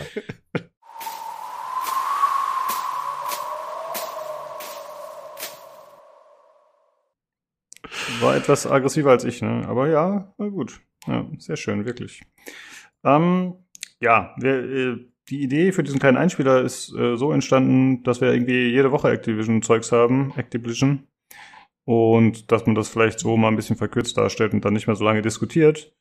Ähm, deswegen mal die Frage an euch Hörer. Hat euch das gefallen? Ist das cool? Eher nicht so? Stört euch das mit dem Sound?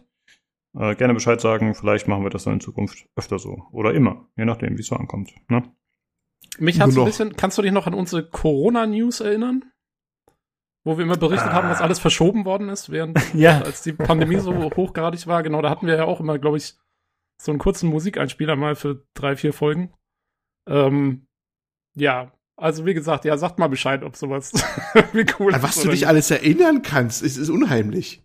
Ja, ja, der Podcast ist mein Leben, Mann. Das ist, Das tut mir Aber- leid. Wie geht's dir sonst so? naja, dementsprechend. Naja, der Tobi hat aber die Folgen auch alle schon wieder durchgehört, ne? Hast du mal irgendwann gesagt. Du Alle konsumierst nicht, nee. die. Ich habe nur, ja, manchmal, wenn ich, wenn ich keine Podcasts mehr habe für die Woche, dann höre ich mal eine alte Folge von uns oder so, ja. ja, Das wird immer äh, trostloser. Lass uns weitermachen. Äh, ja, gerne, machen wir weiter mit dem nächsten Thema. Und äh, Olli, du bist dran. Das äh, Projekt von Henker 13 ähm, namens Volt wurde eingestellt. Was ist zum Henker Volt, werdet ihr jetzt wahrscheinlich fragen. Ja, das habe ich mich auch gefragt. Ähm, ein Live-Service Third-Person-Action-Game. Ja, das sagt jetzt alles und nix. Das war schon seit 2017 in Entwicklung. Ähm, ich glaube, das ist auch ungefähr, als dann Mafia 3 auch durch war von der Entwicklung her. Ne? Das Mafia 3 war das letzte, glaube ich, große Projekt, was eigentlich von denen kam, von Hangar 13. Das war ein 53 Millionen Dollar teures Projekt, also richtig, richtig großes Ding. Und Take-Two hat dann ange äh, angekündigt im letzten Earnings Call jetzt neulich, dass sie gesagt haben, das ist äh, commercial äh, unviable, oder wie sie schon sagt, oder kommerziell unrentabel und sie würden das alles jetzt einstellen und die Reißleine ziehen. Was das für den Entwickler bedeutet, ist noch nicht so ganz klar. Ich habe auch nichts weiter gehört. Ich hatte irgendwo gelesen, dass am Donnerstag so ein Meeting stattfinden soll, auch mit der Belegschaft. Und da denkt man sich schon, oh oh, ne, das ist ja vielleicht die Sachen, wo man dann vorher schon mal den Schreibtisch äh, von den privatesten Dingen freiräumt, dass man da nicht mehr so viel rausschleppen braucht, böse gesagt das klingt jetzt sehr böse, aber in den USA und äh, kann es dann schon mal durchaus sein. Das geht dann plötzlich sehr schlagartig, wenn die dann was äh, vornehmen, Leute einberufen. Ja, aber bisher habe ich nichts Neues dazu gehört. Jo, und das ist es eigentlich gewesen, ne? Also das war jetzt ein wieder ein Games as a Service Titel anscheinend und den, den haben sie irgendwann auf halbem Wege gesagt oder drei Viertel des Weges lohnt sich nicht. Und so ging er dann. Ja. Man darf gespannt sein, was aus der ganzen Bude jetzt wird. Also Hänger 13, äh, ob da noch was kommt oder ob die demnächst abgewickelt werden vielleicht, weil kann schon mal sein, wenn man so ein großes Projekt dann einfach dann wieder einstampft. Man ja, also ich, mein, ich kann mir auch nicht vorstellen, dass die hier äh, 53 Millionen mal einfach kurz so aus der Portokasse raus bezahlen können. Ja, ja ich glaube, in dem, in dem Artikel hieß es, äh, dass die dann entweder umverteilt werden auf andere Studios, glaube ich, oder dass sie halt äh, ja, ein neues Projekt zugewiesen kriegen, soweit ich weiß. Hm, na, man darf gespannt sein. Aber das ist, ja, aber das bringt uns zu so einem Gesamtkomplex, denn ähm, ich kann ja gleich mal nächste News reinrutschen, ne? Das gehen ja beide zusammen, die wollte ich auch beide machen. Ähm, nämlich äh, Square Enix äh, hat sich äh, im Jahr auch im Jahresbericht, äh, außer auch im was betriebswirtschaftlichen, wo man sich dann äußert mit den Investoren und dergleichen, ähm, auch geäußert zu einem Games as a Service Projekt, nämlich, äh, was könnte es anders sein, als die Avengers. Und da hat man gesagt, man sei enttäuscht von diesem Titel man hat ja auf mehr gehofft. Man merkt das äh, wohlwollende Lachen von äh, Tobi da im Hintergrund. Ne? Mhm. Das geht aus dem Jahresbericht hervor. Und zwar der Präsident höchst selbst von Square Enix, äh, Yosuke Matsuda, hat das dann äh, gesagt zu den Investoren. Und es, ja, es habe äh, unerwartete Schwierigkeiten während des Homeoffice gegeben, da, da, da, da, da, da. Er sagt aber auch, wir sind uns sicher, dass der Games as a Service Ansatz noch wichtiger werden wird, während Spiele serviceorientierter werden. Eine zentrale Frage ist, wie wir doch einbinden, dieses Trends neue Spielerfahrungen erschaffen können. Ja, produziert von Worthülsen sind immer alle groß, muss ich sagen. Ne? Also, ähm, ja, also auch da das gleiche Spielchen. Man produziert für sehr, sehr, sehr viel Geld. Ähm, ein Games as a Service Spiel und es äh, bringt nicht das, was es soll. Äh, du hast im Gegensatz zu dem Volt-Projekt von Take Two, äh, via Hangar 13, ähm, es das Licht der Welt erblickt, aber dann auch nicht so die, das gerissen, was man dachte. Da gab es, glaube ich, auch neulich noch diese XP-Boost-Geschichte, die man nicht durchsetzen konnte bei der Spielerschaft, die dann wieder eingestampft worden ist. Ne? Das macht es nicht attraktiver für den Betreiber. Ne? Ja, ich, ich bin der Meinung, diese ganze Games as a Service-Geschichte schwierig, schwierig. Ne? Es ist immer so, ein bisschen damals wieder ähm, Multiplayer, Massive Online Roleplaying Game Trend, Mob Trend sozusagen. Jeder wollte einen World of Warcraft Killer rausbringen.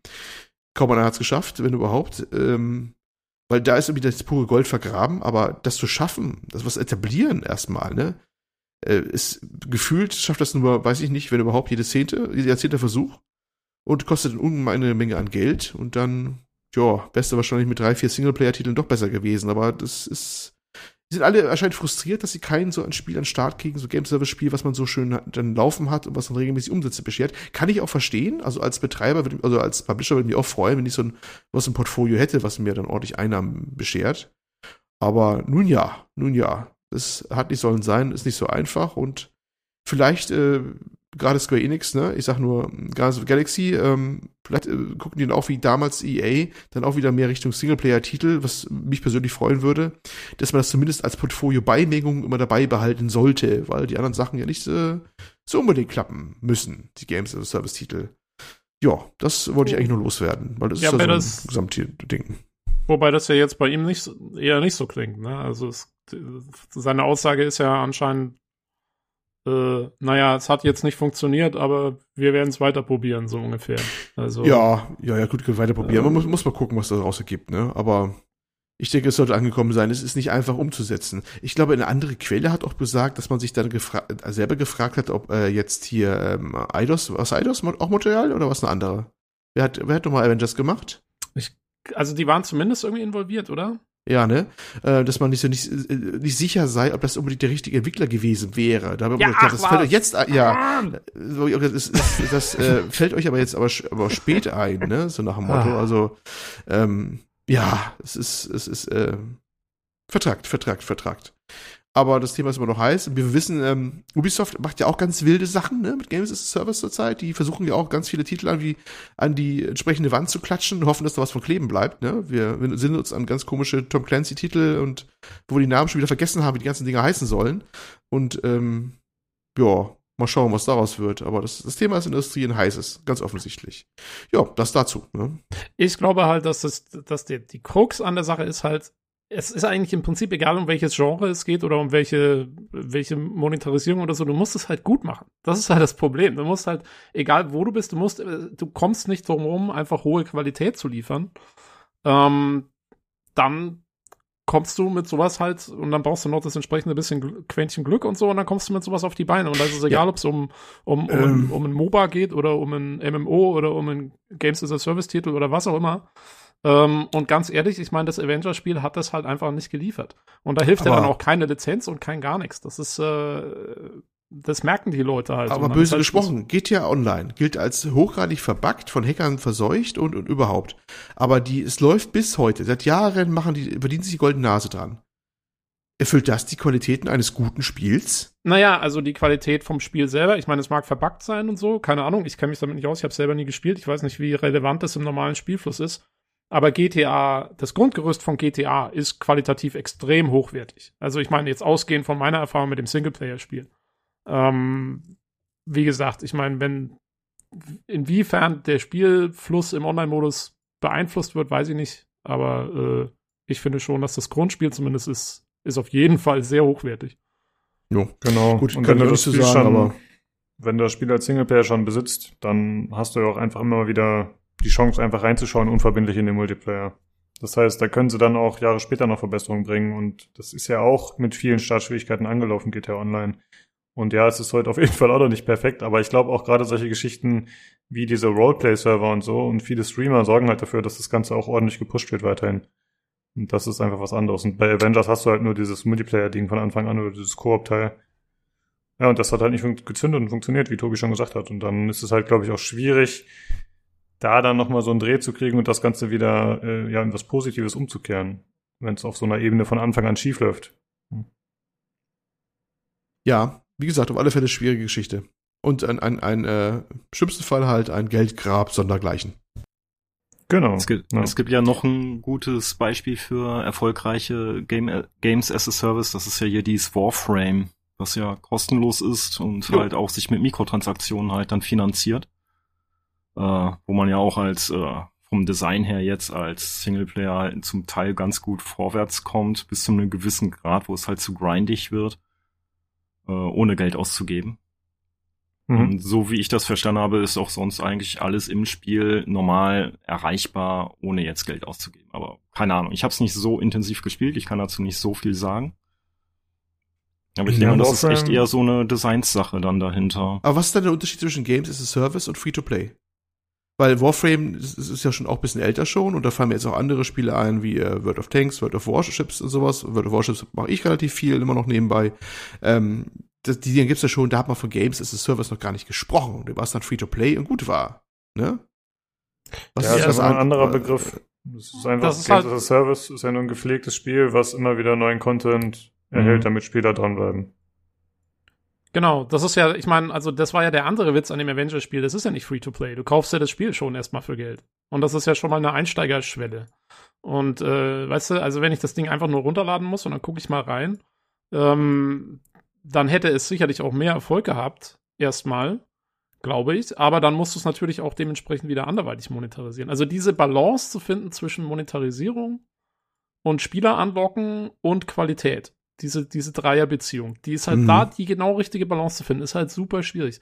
Und die paar Titel, die wirklich langfristig jetzt da erfolgreich waren, die haben es halt irgendwie geschafft. Und da gibt's in jedem Bereich gibt's welche. Also, man zum Beispiel, keine Ahnung, also ich glaube, Ubisofts Division zum Beispiel ist als, als kaufbares Games as a Service Game dann letztendlich relativ gut gelaufen. Ähm, Warframe ist das perfekte Free-to-Play-Beispiel. Und ähm, ja, also wie gesagt, da muss, da muss er halt irgendwie rein die richtige Lücke finden. Und das haben die halt nicht gemacht mit dem, mit ihrem Ding da. Das ist halt, ja, Pech gehabt, ne? Ja, es gibt ja noch genügend andere Beispiele. Ne? Seien es MOBAs, die sind meines Wissens alles Free-to-Play. Counter-Strike ist mittlerweile Free-to-Play. Es gibt ja noch massig andere Sachen, was weiß ich. Ja, Path of Exile. Äh, Genshin Impact haben wir mal selber besprochen mal, ne? Das ist ein riesen, riesen Ding, was unglaublich viel Umsätze generiert. Ne? Ja, wobei das für mich kein Beispiel eines fairen, guten Free-to-Play- Free-to-Play-Modells ist, soweit ich das beurteilen kann. Aber gut, die Leute zocken's. Ne? Es zündet trotzdem.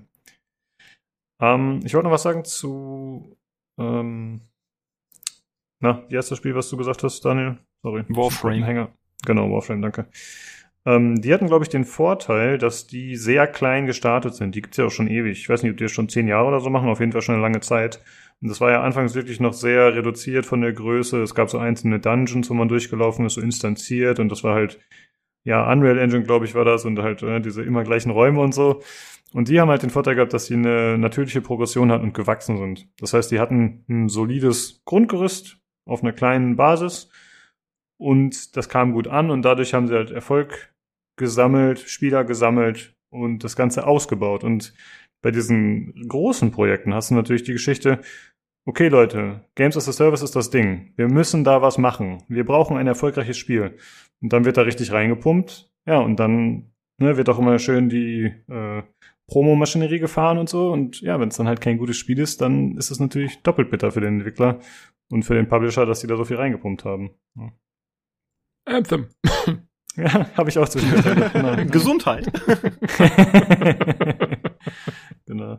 Ja, ich hatte übrigens gerade noch geschaut, äh, Avengers war doch von Crystal Dynamics, den Tomb Raider-Leuten. Ach, genau, das war so, dass Ah. die, genau, die haben irgendwie, äh, Crystal Dynamics hat Avengers gemacht und deswegen musste Eidos Montreal dann bei irgendeinem Tomb Raider aushelfen und deswegen gab es dann kein Deus Ex mehr. So um was. Die haben irgendwie alles umgeschaffelt.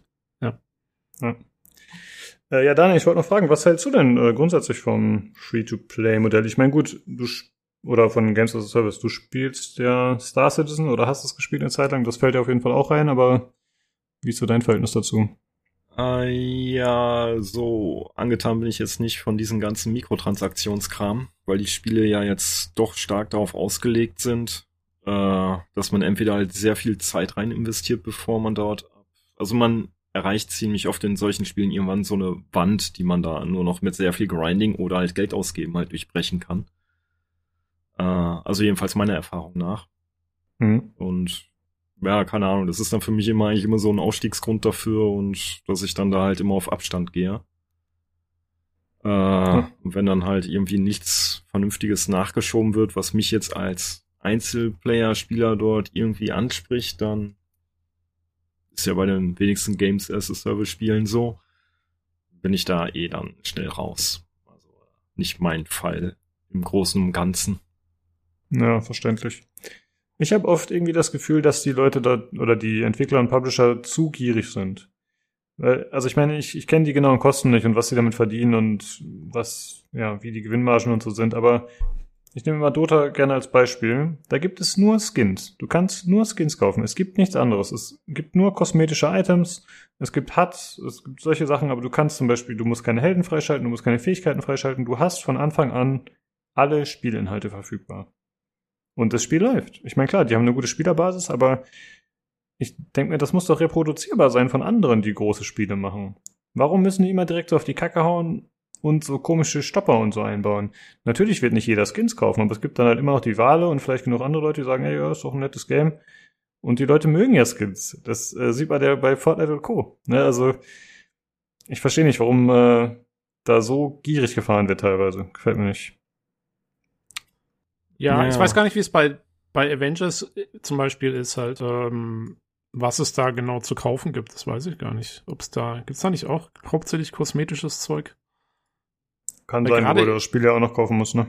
Ja, eben, genau. Das wollte ich gerade sagen. Also gerade bei dem Spiel, was man kaufen muss. Ich finde halt, also wer zum Beispiel da, finde ich, eine ganz gute Formel auch gefunden hat, ist halt Ubisoft mit seinem ganzen Zeug. Weil, also auch gerade bei den Singleplayer-Spielen, die ich ja immer spiele, ähm, da ist es ja auch so, die haben immer jetzt alle einen Ingame-Shop, der ist eigentlich, sieht auch mal gleich aus und so, und da verkaufen sie halt auch, sie verkaufen sehr viel kosmetisches Zeug.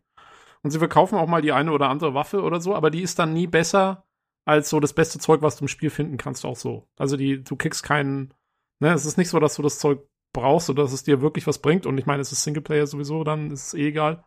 Ähm, aber das finde ich auch mal eine ganz gute Lösung. Also die Leute, die da wirklich nochmal Kohle rein investieren wollen, weil sie jetzt, was weiß ich, irgendwie hier das rot-glühende Einhorn vom Mars haben wollen, dann die können das gerne tun.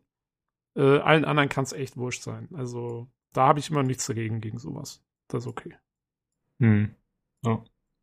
Ja, es muss halt immer ein Verhältnis stehen. Sagt sich Genau. natürlich so leicht. Und jeder hat irgendwie seine eigene Schmerzgrenze. Ah, ja. Schwieriges Ich- Thema auf jeden Fall. Hoffentlich Ich wird es da in finde auch Zukunft. irgendwie, dass durch Games as a Service jetzt ähm, so, ich weiß gar nicht, wie, wie man das nennt, so Unlockables, die früher in Spielen drin waren, stark abgenommen haben. Also früher konnte man ja eben sowas wie Kostüme, Skins oder sonstiges Gedöns freischalten. Und jetzt gibt's die halt nur noch zum Kaufen weitgehend und weniger zum Freischalten. Das Hm. finde ich auch ein bisschen schade halt dadurch. Also diesen, diese Einflussnahme auf ursprüngliche Spielekultur, wie die halt durchs Monetarisieren doch sich stark verändert hat. Also die Ja, Motivation für einen jetzt selbst irgendwie zu spielen großartig oder in was reinzustellen, wird dadurch halt eher runtergesetzt und halt mehr auf öffne deine Brieftasche gemünzt. Das finde ich ja ein bisschen schade bei vielen Titeln inzwischen. Ja, aber äh, also äh, ist das so bei so vielen Titeln? Ich weiß gar nicht. Also ich, ich kenne jetzt eigentlich keinen. Ich finde, bei den meisten Sachen sind diese Unlockables, die du machst, bevor du überhaupt erstmal was kaufen musst oder kannst oder willst, sind oft eher höher. Das ist zumindest meine Erfahrung als früher, weil die Leute, weil die die Entwickler quasi den Spieler schon so drauf hintrimmen wollen, dass er sagt, oh, ich schalte da was frei, ich schalte da was frei. Und irgendwann hört es halt auf. und dann musst du halt die Brieftasche aufmachen. Aber vorher hat man eigentlich, finde ich, schon, diese Mechanik wird schon etabliert vorher, bevor du so richtig da zum, zum Geldbeutel gezogen wirst. Das ist zumindest meine Erfahrung, also auch wieder so von den Ubisoft-Sachen und so. Ich finde, da gibt's mal relativ viel Zeug in den letzten Jahren. Ja, ich glaube auch, dass das sehr entwicklerabhängig ist, dass die da halt Hm. unterschiedlich das ausprobieren und einige das halt dann natürlich mehr diesen Fokus drauf machen, dass man zuerst halt die ganze Zeit Sachen freischalten kann und dann aber irgendwann halt eingeblendet wird, hier, guck mal, dieser Skin sieht doch viel besser aus als der, den du jetzt hast. Genau. Der kostet nur 2,99. Möchtest du nicht den haben? Also, dass die ja solche Techniken einsetzen, ist ja bekannt.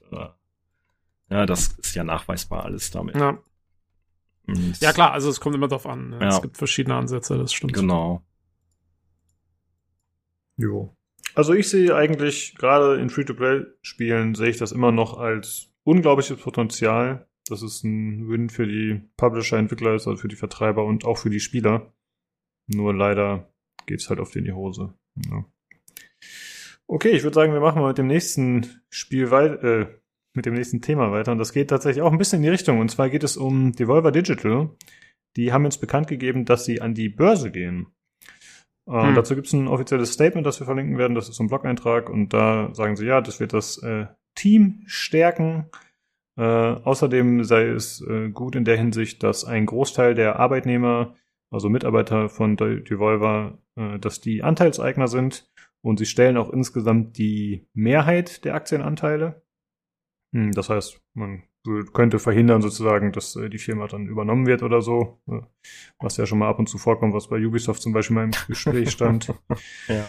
Ähm, außerdem soll der Schritt eben Wachstum gewährleisten und dass es allen gut geht. Äh, dazu auch den äh, eigenen Studios und die, also sie haben ja einige Studios übernommen. Das sind äh, Crow Team, so die Serious Sam Leute, dann Dodgewall, die haben Enter the Gungeon gemacht. Nereal, das sagt mir tatsächlich nichts, äh, die haben Card Shark und Reigns gemacht. Und außerdem Firefly Studios, das sind die Stronghold-Macher.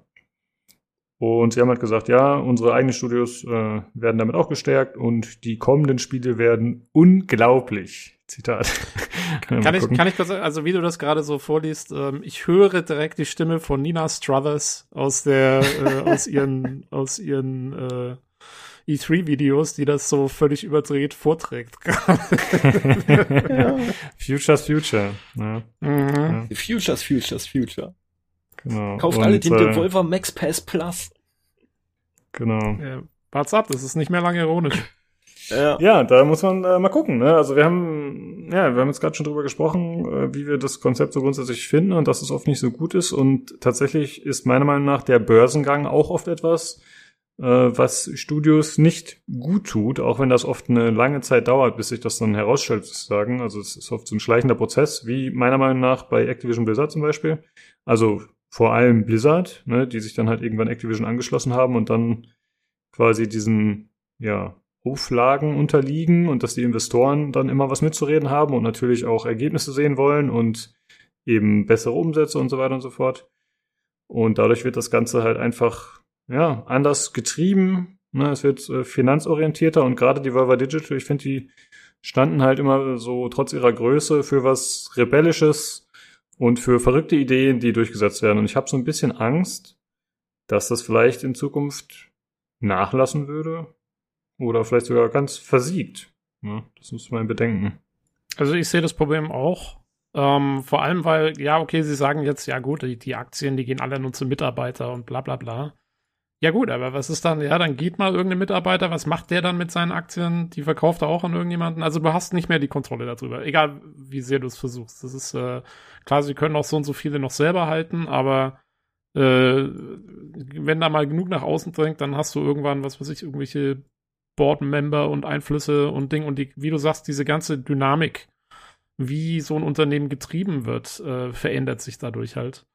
Und ähm, auf also mittel- bis langfristig. Und da bin ich auch mal sehr gespannt. Ich meine, man sieht halt den Unterschied, finde ich, sieht man immer sehr stark, wenn man sich halt, wenn man halt solche Betriebe wie, was weiß ich, EA und, und Activision und bla bla bla, äh, wenn man die mal vergleicht mit Valve, was halt, was halt nicht an der Börse ist und, und die halt ihre Entscheidungen noch ganz anders treffen können, als als wir es eigentlich gewohnt sind, so aus der, aus der Publisher- und, und, und, und Spieleindustrie. Ähm, und ja, da finde ich auch sehr schade, dass gerade die Volver, die ja wirklich ihr Image darauf ausgerichtet haben, dass sie eben nicht diesen Kommerzgang mitmachen, dass gerade die jetzt äh, da ja sich schon irgendwo verkaufen, ist äh, unschön, finde ich. Ja, das stimmt. Ja.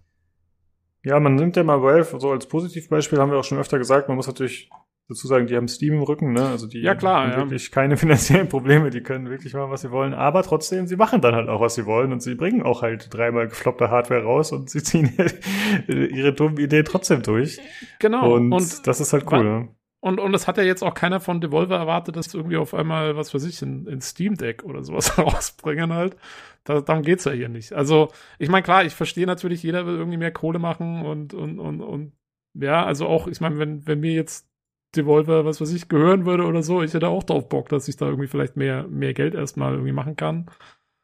Ja, aber es, man muss sich echt überlegen, was dann langfristig da, dabei rumkommt. Und da bin ich auch sehr, sehr skeptisch. Mal gucken. Ich ja. bin auch mal gespannt, was sie dann in der nächsten E3-Show oder so noch abziehen wollen, was dann nicht irgendwie als, als äh, heuchlerisch oder so rüberkommt. Weil da müssen sie jetzt schon sehr ja. aufpassen. Also, naja. Ja, das stimmt, ja. Ich wollte eigentlich sagen, bis dahin ist es schon wieder vergessen, aber es ist natürlich dann so, dass sie immer noch an der Börse sind zu dem Zeitpunkt. Jo. Äh, da kommt man nicht mehr weg. Nee, oder? Kann man, kann man irgendwie sich äh, sagen, okay, ich will nicht mehr Aktien haben von meiner. F Geht nicht wahrscheinlich, ne? Kannst nicht. Ich machen. glaube, du kannst höchstens äh, alle Aktien wieder selber aufkaufen irgendwie und dann, keine Ahnung, also genau weiß ich das auch nicht. Ja, dann äh, gab es außerdem noch eine Nachricht, äh, die damit ein bisschen zu tun hatte, und zwar wird Devolver Digital aktuell mit ungefähr einer Milliarde Dollar bewertet, also ist äh, ja, ein dickes Unternehmen. Und Sony hat auch schon investiert. Das ist auch schon bestätigt von Sony. Äh, die Höhe ist unbekannt, aber angeblich sollen sie fünf Prozent der Aktienanteile gekauft haben. Hm. Ja, warten wir mal ab. Äh, wie gesagt, das ist oft ein schleichender Prozess, äh, aber gucken wir mal, wie sich das die nächsten Jahre entwickelt mit Devolver Digital und den Spielen, die sie so bringen. Gut, dann kommen wir jetzt zu einem anderen Spiel und zwar geht es um Elden Ring den lang erwarteten Titel von From Software, das, äh, ich sag mal, Open World Dark Souls, wenn man so will. Und da wurde jetzt zum ersten Mal wirklich Gameplay gezeigt. Also es gab schon mehrere Trailer, aber jetzt war es mal wirklich irgendwie 20 Minuten oder so ging das. Ähm, das war äh, ja dann Gameplay, was ohne HUD gezeigt wurde. Hm, Und ich glaube auch teilweise vielleicht mit irgendwelchen, ich sag mal, manipulierten Kameraperspektiven, aber es war schon ziemlich authentisch auf jeden Fall. Äh, und da gab es einiges zu sehen. Äh, zum einen wurde die Weltkarte gezeigt, die ich ziemlich cool fand. Das war dann wirklich so eine ja, gezeichnete Map, wenn man so möchte. Und es gab ab und zu einen Sprecher, der ein bisschen was erklärt hat äh, zu dem Spiel und den Mechaniken. Und er hat halt gesagt, dass man die Weltkarte nach und nach freischaltet über Kartenfragmente. Also muss die Karte sozusagen erstmal aufdecken da. Und man soll selbst Marker setzen können, was ich sehr, sehr cool finde. Denn äh, ich finde, das ist ein Feature, was mir oft in Spielen fehlt tatsächlich. Dass man sagt, äh, ja, ich habe hier vielleicht einen Bossgegner, den ich noch äh, erledigen will, aber aktuell schaffe ich das noch nicht. Oder es gibt hier noch irgendwas, was ich erkunden will oder so. Äh, das würde ich mir in viel mehr Spielen wünschen, muss ich sagen. Finde ich gut. Ja, vor allem mehrere Marker, ne, die man dann Mhm. beschriften kann. Also weil man kann ja meistens einen Marker, kannst du eigentlich immer setzen, aber es ist halt immer nur einer und wenn du einen anderen setzen willst, dann ist der wieder weg. Das ist immer das Problem. Genau, zumal das ja meistens als GPS dann auch direkt funktioniert. Ne? Jetzt hast du halt die Möglichkeit zu sagen, jo, ich setze den Marker, aber das bedeutet nicht, dass ich da immer hingeleitet werde. Das ist Ja. halt echt cool. Genau, ja, so außerdem- Eine Notizfunktion ist immer gut. Äh, wie bitte? So eine Notizfunktion ist immer gut in solchen Spielen. Die vermisse Ja. ich auch öfters. Genau. Äh, dann wurde gezeigt, dass es äh, Crafting gibt, was meines Wissens auch neu ist in der Form. Also natürlich äh, konnte man auch schon in den anderen Spielen so ein bisschen was in der Richtung machen. Äh, aber ich glaube, das lief dann immer über Schmiede und Händler und so. Ich glaube, man selbst konnte jetzt noch nicht Sachen herstellen. Mm, Dann wurde relativ viel gezeigt, wie man die Welt so, ja, du- durchqueren kann. Äh, was erstmal neu ist, man kann springen. Das äh, gab es ja bisher nicht, zumindest nicht in der Form. Also es gab zwar so, äh, man konnte fallen und es gab Sprungangriffe, aber man konnte nicht einfach aus dem Stand hochspringen. Das gab es in den From Software Spielen bisher nicht. Auch nicht in Sekiro? Mm, Nee, ich glaube nicht, ne. Oh, echt? Okay. Oder? Oh, Sekiro vielleicht. Ich dachte schon, weil man doch immer auf den Dächern unterwegs war. So. Äh, da gab's Klettern. Ne? Ja, gut, das kann sein. Ja, sorry, da, äh, das hatte ich jetzt nicht im Kopf. Das kann sein, dass man da springen konnte, aber in den ganzen anderen Spielen auf jeden Fall nicht. Mm, zusätzlich hat man jetzt dieses Reittier, was man vorher schon gesehen hat. Er hat das irgendwie als Horse bezeichnet, aber ich hatte nicht das Gefühl, dass das ein Pferd ist. Aber gut, äh, lassen wir mal so stehen. Äh, dazu gibt es so eine Art, ich sag mal, Jump-Pads, mit dem man dann mit dem Reittier da drauf äh, laufen kann und dann wird man in die Luft katapultiert und kann halt äh, andere Höhen erreichen. Äh, und was mir aufgefallen ist, es scheint keinen Fallschaden zu geben. Zumindest kann man deutlich tiefer fallen als in den Mhm. anderen Spielen. Ähm, Finde ich aber nicht unbedingt verkehrt. Muss man mal gucken, wie das so integriert ist. War das auch zu Fuß? Ich habe es nur gesehen, wie er mal mit dem, mit dem Pferd ist er mal irgendwie äh, ewig weit runtergesprungen. Habe ich mich auch schon gewundert. Genau, auch zu Fuß. Genau, geht mit beiden. Also das äh, Spiel scheint da relativ verzeihend zu sein. Oder es hat mit dem mit der Modifikation des äh, Spielers für den Trailer zu tun, aber das wäre komisch, wenn sie das dann so zeigen würden und das wird im finalen Spiel nicht funktionieren. Das Ja, Move mit nö. dem Pferd wirkte aber schon ein bisschen seltsam, ne? Fand ich. Also das mit dem, mit dem äh, Hochspringen da, Jump-Pad-mäßig und so. Ich meine, es ist, äh, damit ist er sehr mobil und, und kann schnell über die äh, zerklüftete Welt reisen, sozusagen, ne? Äh, aber es sah schon ein bisschen seltsam aus. Ja. vom, vom Hm. Movement her. Mich hat so ein bisschen erinnert an ähm, ah, hier, wie heißen diese Zelda-artigen Spiele, ähm, wo man den Tod spielt oder diese Reiter der Apokalypse? Darksiders. Genau, Darksiders. So ein bisschen hat es mich daran erinnert, mit diesem übertriebenen Jump-Geschichten und so. Und auch, das ist ja irgendwie so ein Geisterpferd oder so, weil wenn er absteigt, dann löst sich ja so in Luft auf, auch irgendwie. Also ich fand es auch ein bisschen komisch. Ja, es war sehr offenkundig, wie das dann auch, wenn er gerufen hat, sofort da war und so, ne? Das haben die gar nicht versucht zu verstecken so richtig. Das wirkte Äh. überhaupt alles ein bisschen sehr hemdsärmelig in der Richtung, fand ich auch, ne? Genau, So vor allem, weil, weil das Spiel ansonsten irgendwie schon versucht, so ein bisschen so einen realistischen Touch zu bringen, wie es halt Dark Souls normalerweise auch mal gemacht hat. So, so ein bisschen so, ja, so eher so wirklich dreckige, mittelalterliche Fantasy. Und, ähm, und ich fand auch, da wirkte dieses Pferd gerade irgendwie so ein bisschen merkwürdig. Aber, Ich, ich naja. fand's witzig, dass das Pferd auch irgendwie wohl anscheinend einen Doppelsprung hat. Der ist ja am Anfang irgendwie so, eine, so einen kleinen Vorsprung runtergeübt und dann, bevor er auf den Boden aufkam, nochmal irgendwie kurz gesprungen. Das fand ich witzig. Ja, das habe ich auch gesehen, aber ich hatte das, ich war mir nicht so ganz sicher, ob das wirklich der Doppelsprung war oder ob das irgendwie eine komische Animation war oder so, aber okay, wenn du das auch so gesehen hast. Ich ja. hab's als Doppelsprung jetzt interpretiert. Hm. Ja gut, ist ja ein Geisterpferd, das kann das auch. ja, genau, das kann alles. Ja, Jetpacks. ja, das kann alles. Das kann auch die nicht vorhandenen HUD-Sachen lesen. Ähm, Ja, genau. Nämlich dieses nicht vorhandene HUD, ist das jetzt einfach nur für die Aufnahme gewesen oder wie ist das Nein, gedacht? das, das ist der Hardcore-Mode.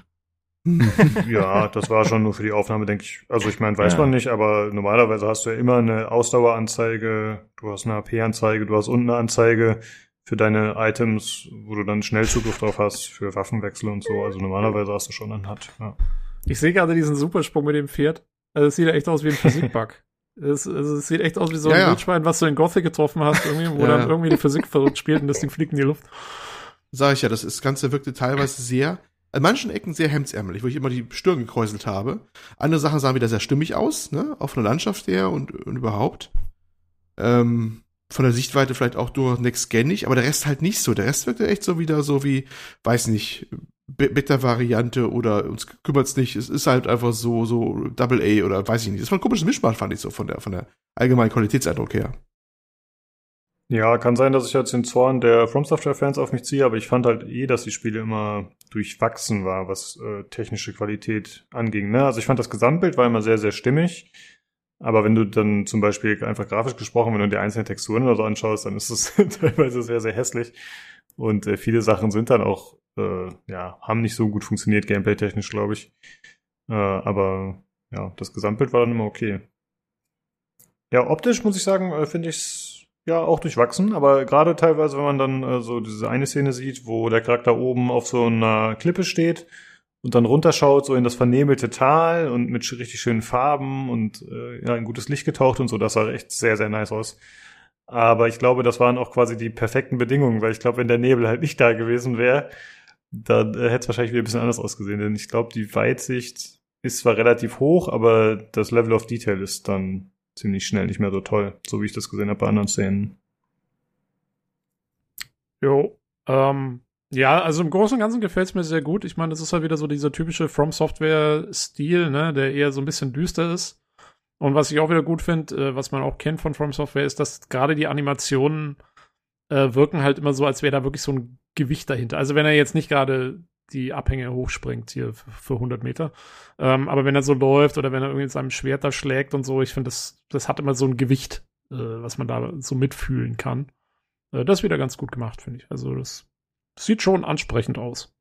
Ja, auf jeden Fall. Dazu halt wieder der Artstyle, wie man es schon kennt, ne? Und das äh, dann in so ein Open-World-Korsett gegossen. Da bin ich echt mal gespannt, wie gut das so funktioniert. Aber es hat natürlich schon wieder coole Locations, außergewöhnliche Gegner, NPCs, also halt wie man es so kennt aus den ganzen Spielen. Dass sie da wieder einiges bieten. Und man sieht auch wieder viele Mechaniken, die man schon kennt aus den anderen Spielen. Also Interaktionen mit NPCs, die man in der Welt trifft, äh, mit denen man Dialoge führt, dann Hinterhalte von Gegnern, die einem schon mal in den Rücken springen. Äh, man selbst kann das natürlich auch machen mit Backstabs, wie man kennt, wie man es kennt. Man kann parieren. Man hat zur Heilung die bekannten Flakons anscheinend. Also das sieht man jetzt nicht, weil das hat nicht zu sehen war, aber es gibt eine Szene, wo er halt trinkt aus dieser Flasche. Von daher gehe ich davon aus, dass es die gleiche Mechanik ist. Äh, es gibt wieder Wände, die quasi versteckte Durchgänge verbergen können, die man äh, entdecken kann. Äh, es gibt wieder die Möglichkeit, Koop zu spielen oder äh, von Gegnern ja, per Invasion angegriffen zu werden. Und es gibt wieder Bosskämpfe, da wurden auch einige gezeigt zum Teil. Äh, da wurden einige Fähigkeiten gezeigt. Also es gibt äh, spezielle Zauber und so. Ich hatte den Eindruck, dass das ein bisschen mehr war als in Dark Souls und so, aber da kenne ich mich auch nicht so aus. Und man sieht auch schon äh, bei dem letzten Bosskampf, der gezeigt wird, äh, wieder einige Phasen und so, die sich verändern. Also da ist wieder einiges geboten. Ich fand ziemlich cool die eine Szene, wo der der Boss packt den Spieler so und der hat so eine ja so eine so eine so einen Drachenkopf sozusagen als Hand so, das ist so deformiert. Und dann greift er den und hat den so im Maul und dann spuckt er gleichzeitig Feuer und macht den irgendwie platt. Fand ich äh, ziemlich cool auf jeden Fall. Gutes Design. Ja, das war's eigentlich so, würde ich sagen. Äh, schaut euch den Trailer einfach mal an, wenn es euch interessiert. Habt ihr da noch irgendwas hinzuzufügen? Äh, pff, nicht viel. Also, wie gesagt, ich meine, ich finde, es sieht tatsächlich aus wie eins zu eins so Dark Souls ins Open-World-Ding. Ich bin mal gespannt, wie es äh, wird vom Schwierigkeitsgrad her. Das wird für mich eigentlich somit die interessanteste Frage.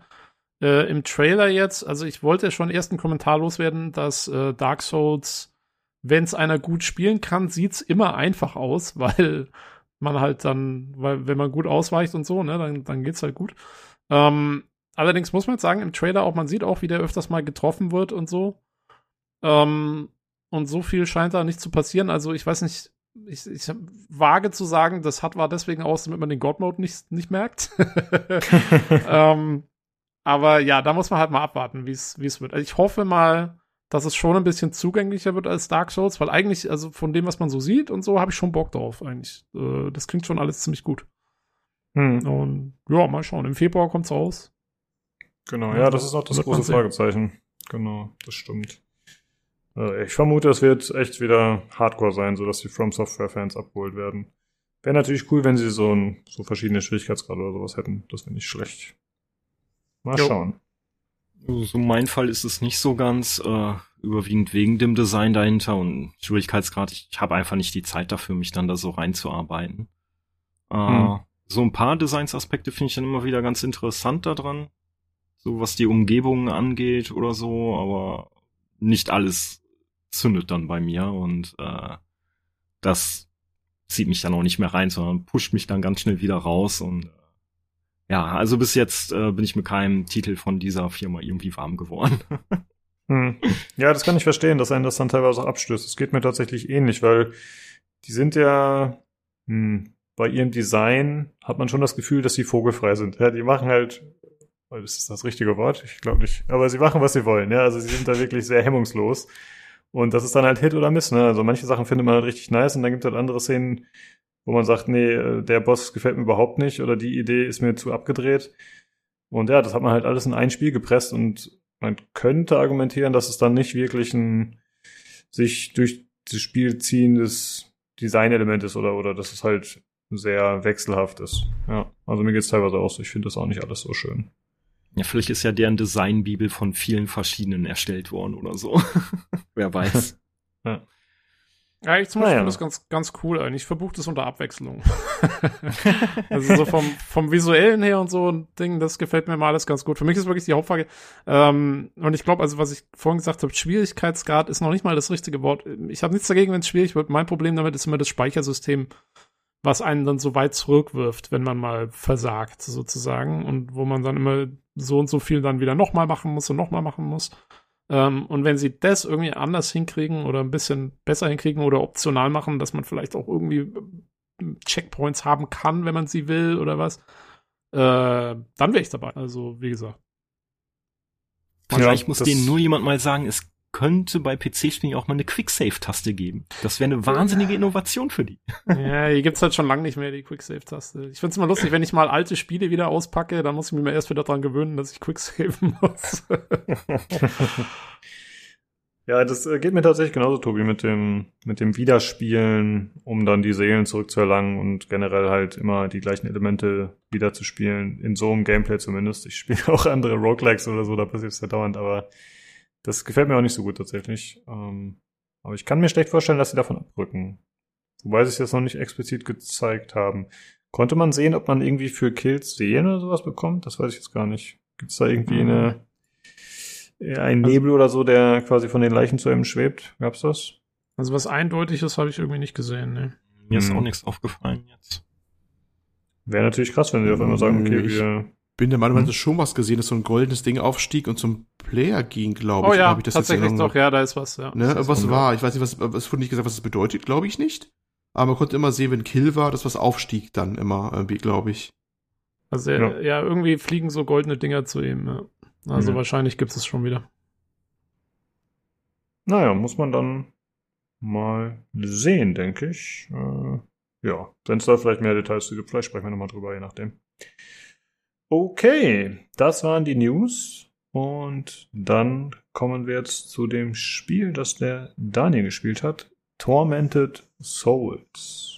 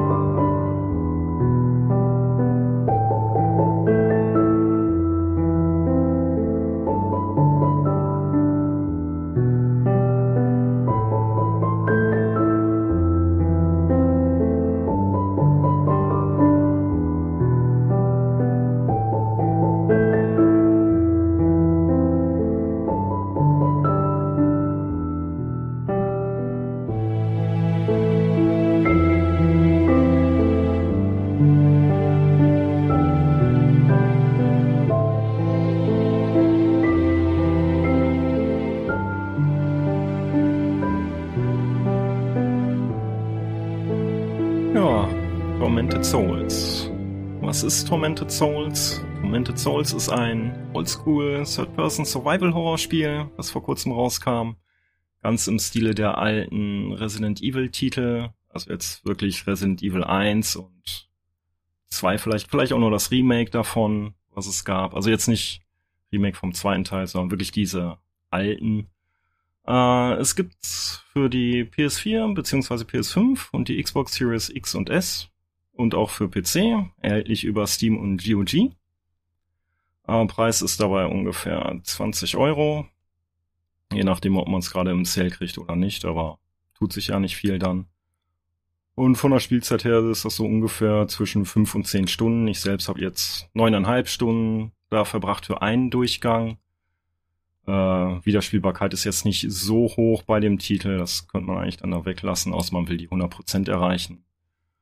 Und mhm, ja. Du, du hast die PC-Version wahrscheinlich gespielt. Ne? Genau, ich habe die PC-Version okay. über GOG mir geholt gehabt im Halloween Sale, wobei da waren jetzt auch 18 Euro oder so ungefähr, 17 oder 18 Euro waren das. Hast du das mit Maus und Tastatur gespielt oder mit Gamepad? Ich hab's jetzt ausschließlich mit so einem Xbox-Pad gespielt. Wie es mit Maus und Tastatur mhm. ist, kann ich ja leider nicht sagen. Aber mit einem ja, Gamepad okay. spielt sich das wirklich sehr gut dann. Also die Steuerung ist dann so, wie man es eigentlich erwarten würde bei so einem Titel. Ja, genau, deswegen auch die Frage, weil ich habe auch gedacht, sowas ist ja eigentlich, wenn's ne, so in dem Stil ist, dann passt es ja eigentlich ganz gut, das mit dem Gameplay zu spielen. Ja, genau. Wobei man dazu vielleicht nur sagen sollte, dass das Gameplay wirklich dann so ist, dass man feste Kameraperspektiven hat und man hat diese sogenannte Panzersteuerung. Also man geht geradeaus und wenn man in ein anderes Bild reinläuft, dann geht man von dieser Kameraperspektive aus in die Richtung, wo man gerade drückt dann wieder. Also wenn es dann gerade die Kameraperspektive ist, die sich dann umschlägt, geht man dann nicht mehr geradeaus, sondern zurück wieder. Das mhm. äh, ist ein bisschen ungewohnt natürlich für heutige Spieler, aber so war es halt damals und das haben sie eigentlich kopiert. Oder sehr gut wieder reingebaut. Äh, und das nervt auch nicht? Also. Äh, oder es, wie viel Einarbeitung braucht das? äh, es Weil, braucht nicht so viel Einarbeitung. Wenn man den Stick jetzt wirklich in dieser Richtung lässt, dann behält die Figur auch die Richtung bei. Nur wenn man ihn kurz loslässt und wieder in diese Richtung reindrückt, was man ja häufiger macht bei einem Bildwechsel, dann ändert sich natürlich die Richtung. Ja. Äh, man muss sich dann halt nur angewöhnen, den Stick dann auch fest gedrückt zu halten, wenn gerade dieser Bildwechsel halt passiert. Ah, okay. Das Spiel kam ja Ende August raus. Das war schon ein bisschen her, aber ich glaube, das ist eigentlich ein ganz guter Zeitpunkt, das zu veröffentlichen, weil ja eben die Resident Evil 1 und 2 Remakes jetzt gerade anstanden, vor relativ kurzer Vergangenheit. Deswegen denke ich mal, ein ganz gutes äh, Zeitfenster, das zu veröffentlichen. Ja, das stimmt. Ja, die sind ja schon etwas älter, die Remake-Titel. Äh, von 1, 2. Ich glaube, von 3 gab's ja auch einen, oder? Mit Nemesis. Ist ich habe die Resident Evil-Titel nicht mehr so gespielt. hm. äh, da kenne ich jetzt nur den allerersten Remake-Titel von und von Teil 2 gar nichts mehr. Äh, ja, aber es passt eigentlich ganz gut rein. Ich glaube, es war auch ganz gut mit vor Halloween halt, dass sie das dann noch rausgekriegt haben glaube, das war auch ein spanisches Studio, aber ich könnte mich da jetzt auch vertun mit. Das äh, kann sein, dass ich mich da jetzt mit irgendeinem anderen Entwickler vertun. Also ich habe jetzt auch den Namen von dem Entwickler nicht mehr im Kopf. Ja. Äh, ich bin gerade bei Steam, das sind zwei anscheinend, die das in äh, Kooperation gemacht haben. Dual Effect und Abstract Digital sind die Entwickler. Ah ja. Das kann gut sein wird erklären, warum man ab und zu mal Dual-Effekt irgendwo im Spiel auf irgendwelchen Fernsehgeräten oder so liest. Aha. Okay. Ja, worum geht's denn? So äh, es, es, ist wirklich von der Story her eine B-Handlungsstory. man spielt äh, eine Frau namens Caroline Walker, welche in ihrer Wohnung gerade einen Brief entgegengenommen hat mit äh, Adresse in Absenderadresse in Kanada, irgendwo unter Bekanntnamen von John Doe. Der berühmte Name, den man ja immer für unbekannte Personen nimmt. Mhm. Und in dem Brief befindet sich nur ein Foto von zwei Kindern drauf, Zwillinge, und auf der Rückseite steht nur drauf, äh, du hast uns zurückgelassen oder sowas. Und sie bekommt dann heftigste Kopfschmerzen und macht sich dann natürlich zur Aufgabe herauszufinden, warum, begibt sich dann zu dieser Adresse in Kanada, was dann ein äh, in ja vor der Stilllegung stehendes Krankenhaus ist auf irgendeinem so mysteriösen, nebelumwucherten Hügel halt. Ah, äh, und klassisch. tritt dann halt dort ein. Wird beim Betreten einmal K.O. geschlagen, man wacht dann in einer Badewanne auf und ja, dem Spieler fehlt dann noch ein Auge. Das ist alles noch in, in den ersten fünf Minuten drin, also kein Spoiler hier. Und äh, sie versucht dann natürlich herauszufinden, was los ist, was mit diesen Zwillingen ist, die auf diesem Bild sind, wo die in diesem Krankenhaus sind. Wait, ja. ihr fehlt ein Auge? Ihr fehlt ein Auge dann. Also man wacht auf und sie stellt dann fest, sie hat ein Auge weniger. Okay. Das ist aber unschön. Ja. hat wohl ein Auge zugedrückt. jo. Ähm, ja, und, äh, genau, und dann, dann erkundet man quasi dieses Krankenhaus wahrscheinlich hauptsächlich. Genau. Man erkundet das Krankenhaus genauso wie man es von Resident Evil Spielen her kennt. Also Gebiete sind dann nach und nach, wenn sie einem zugänglich. Man findet Items, äh, mit denen man dann halt weiterkommt. Man hat unterwegs Rätsel zu lösen. Es gibt Gegner, die rumlaufen. Man kriegt auch Verteidigungsmöglichkeiten gegen die. Wobei man jetzt nicht dort ein Riesenarsenal erwarten darf. Ich glaube, insgesamt gibt's, äh, ich weiß gar nicht, das sind nur so drei Waffen oder so. Also ja, nichts Riesiges. Ähm, sehr schön ist dabei diese Gestaltung des Krankenhauses. Äh, ich glaube, das Spiel spielt auch in der Zeit von 1995 rum, also keine Flachbildfernseher oder sowas, sondern es sind dann wirklich diese Röhrenfernseher. Die Grafikengine, die sie benutzen, haben die sehr gut genutzt mit Licht- und Schatteneffekten und es sieht grafisch auch sehr gut aus und braucht sich da eigentlich nicht vor aktuellen Titeln verstecken, finde ich. Ich kann aber nicht sagen, ob es jetzt wirklich vollends 3D ist oder ob die das irgendwie mit vorgerenderten Bildern oder so machen, das weiß ich nicht. Ich glaube eher, dass das schon in Richtung vollem 3D geht, weil die Kamera, die ist nicht immer fix. Äh, die bewegt sich dann mit ab und zu. Wenn man halt durchs Level geht, durch den Gang hindurch, dann geht die Kamera halt mit. Äh, wenn jemand Eternal Darkness gespielt hat, dort gab's das dann auch. In Silent Hill Spielen gab's das auch in den ersteren, soweit ich das noch im Kopf habe. Es ist also nicht so extrem starr wie in dem ersten Resident Evil. Jo. Ah. Ja, ich gucke gerade den, den Trailer an und von den Bildern her zu urteilen, sieht's mir auch eher so aus, als wäre das komplett in 3D erstellt worden, wahrscheinlich. Ja. So Engine-mäßig. Aber ja, es sieht ganz cool aus, ne? Es hat auch so, das Krankenhaus selber scheint irgendwie schon, du, du meinst ja, das ist schon länger stillgelegt, ne? Also man sieht auch, dass da irgendwie so leere Bettgestelle und sowas irgendwie drin sind und äh, Ja, genau. keine Ahnung, schon ein älteres Gebäude ist, ja. Ich versuche gerade Ja. rauszufinden, auf welcher Engine das gemacht wurde, weil ich finde, das gibt mir irgendwie harte Unreal Engine Vibes. Ich weiß nicht warum oder ob es die Wahrheit ist, aber irgendwie Ja, es ist- es auf mich so. Es ist auch sehr braun. Stimmt, das sind die 2005er Unreal Engine Spiele. Ja. ja. Stimmt. Ja. Kannst jetzt echt nicht sagen, ob da noch Ja. ein Unreal Engine Logo am Anfang war oder nicht. Ja, Es ich hat schon- Es hat tatsächlich fast so ein bisschen so einen Sepia-Ton teilweise, oder? So.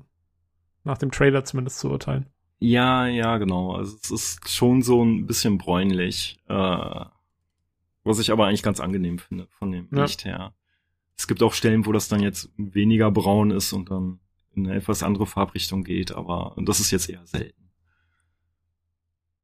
Ja, ich finde es auch ganz schick eigentlich, muss ich sagen. Klar, es sind reduzierte Mittel, so, das sieht man natürlich, dass sie da nicht so viel Geld haben wie die ganz Großen, aber ich finde es äh, durchaus stimmungsvoll. Ich muss ein bisschen an The Medium denken, was der Olli ja so ausgezeichnet fand.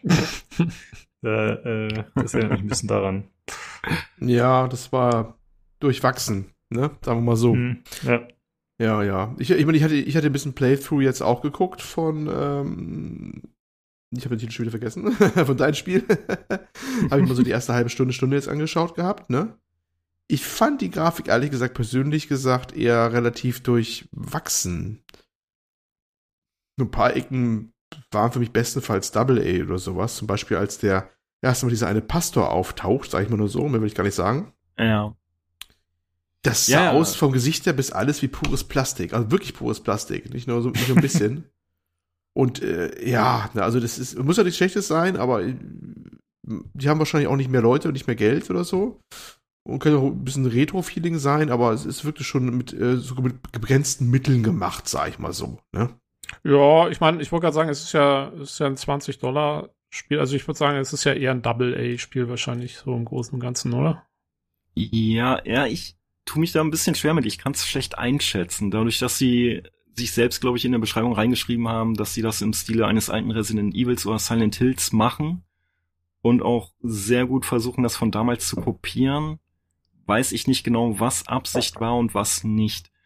Äh, klar, die Figuren sehen jetzt nicht großartig gut aus. Die sind auch eigentlich miserabel animiert. Und sowas wie Cutscenes sieht man dann eben nicht gerade mit dynamischer Kamera oder sowas, sondern die Kamera bleibt dort, wo sie ist und die Figuren bewegen dann auch die Münder nicht, wenn die miteinander reden.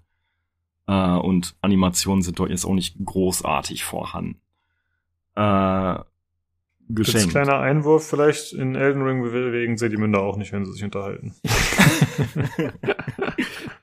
ja, ich glaube, da steht aber nur drauf, befindet sich in Entwicklung und everything is subject to change. ja, gut, das stimmt. Das, das ist jetzt bei Tormented Souls nicht mehr der Fall. ja, äh, ja, und auch so mit den, keine Ahnung, mit den fixen Kameraperspektiven. Sie haben auch als wichtiges Gameplay-Element sollte man da reinpacken, dass die, äh, es gibt kein freies Speichern, sondern es gibt auch wieder sowas wie die Farbbänder aus Resident Evil. Man findet dann Tonbänder und kann nur an Tonbandgeräten speichern. Und diese Tonbänder sind auch begrenzt in der Anzahl. Also es ist schon mal vorgekommen, dass ich nur noch ein Tonband hatte und dann mir gedacht habe, ah, soll ich jetzt wirklich speichern oder soll ich es riskieren und weiter gucken bis zum nächsten Speicherraum? wo hoffentlich dann ein Tonband mit drin liegt.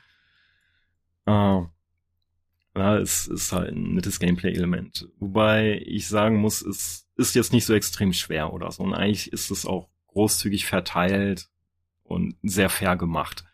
Man hat auch nur einen Schwierigkeitsgrad dort. Es gibt jetzt nicht irgendwie so leicht, mittel und schwer da drin. Also, hm. Man ja, spielt so, wie es gedacht ist. Ja, du sprichst gerade schon den Schwierigkeitsgrad an. Was würdest du sagen, war die größte Herausforderung für dich im Spiel? Kämpfe, Rätsel, Rätsel. Steuerung? Es, es waren die Rätsel. Also mhm. Rätsel sind dort wirklich gute drin, dass man solche gibt's heutzutage, glaube ich, extrem selten. Aktuellen Resident Evil Titeln, ja gut, ich kann jetzt nicht von den Remakes sprechen, sondern nur von den letzten Titeln war solche Rätsel mit Sicherheit nicht mehr drin. äh, die haben echt dazu geführt, dass ich doch ab und zu mal in eine Komplettlösung gucken musste, weil ich einfach nicht wusste, also bei einem Rätsel war es auf alle Fälle so, dass ich nicht wusste, was das Spiel von mir wollte. Das habe ich echt nicht kapiert gehabt. Bei einem anderen wusste ich das zwar, aber es war mir einfach etwas zu blöd, zwischen mehreren Punkten hin und her zu laufen und äh, das ja, wie, wie soll ich sagen, es ist jetzt ein Rätsel, wo man etwas wiederholen muss. Und ähm, das fand ich ein bisschen schwierig dann, das zu wiederholen. Äh, mhm. Das war jetzt auch nicht so ein einfaches Ding dann. Aber für mich jetzt. Ansonsten, ja, die Rätsel haben eigentlich eine gute Balance dann auch darin. Aber sie geben dir Hinweise auf die Rätsel, versuchen sie jedenfalls. Äh, nur muss man diese dann irgendwann noch mal verstehen.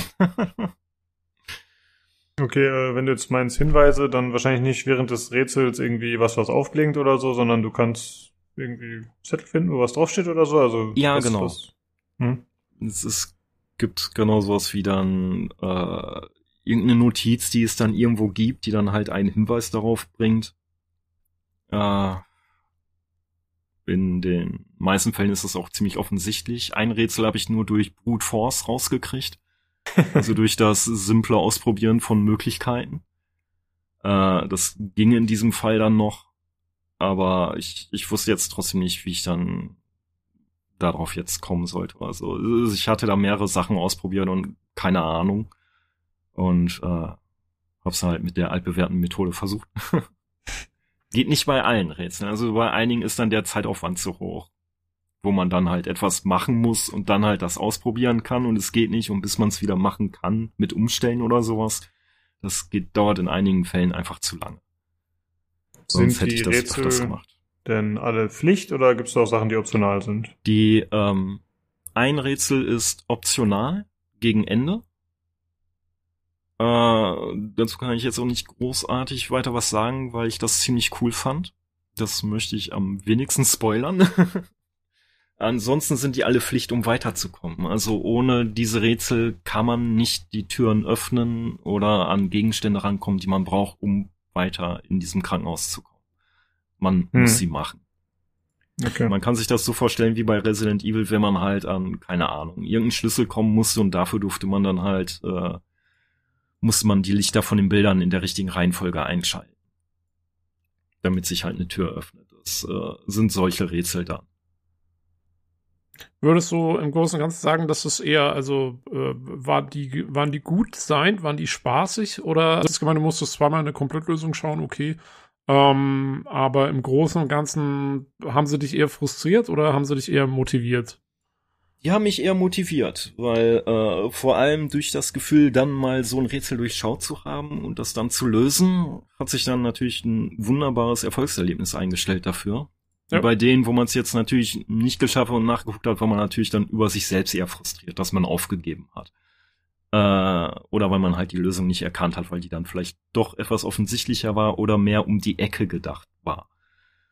Äh, insgesamt fand ich die Rätsel echt gut. Also die haben Spaß gemacht drin. Auch weil es halt eine willkommene Able Abwechslung mal war zu dem sonstigen Gameplay, was man sonst so kennt aus den heutigen Titeln. Also da ja. sind Entwickler gewesen, die haben selber dem Spieler mal wieder etwas mehr zugetraut, ohne jetzt hier ist der Questmarker und hier ist ja. noch der Hint in den, ne, wenn du zu oft scheiterst, der dann eingeblendet wird oder sowas. Das gibt's da nicht. Ja, das wollte ich gerade sagen, das ist ja eigentlich ganz cool, weil es, das hast du echt selten heutzutage, dass mal ein Spiel irgendwie ordentliche Rätsel macht. Das gibt's echt kaum noch. Ja, also, genau.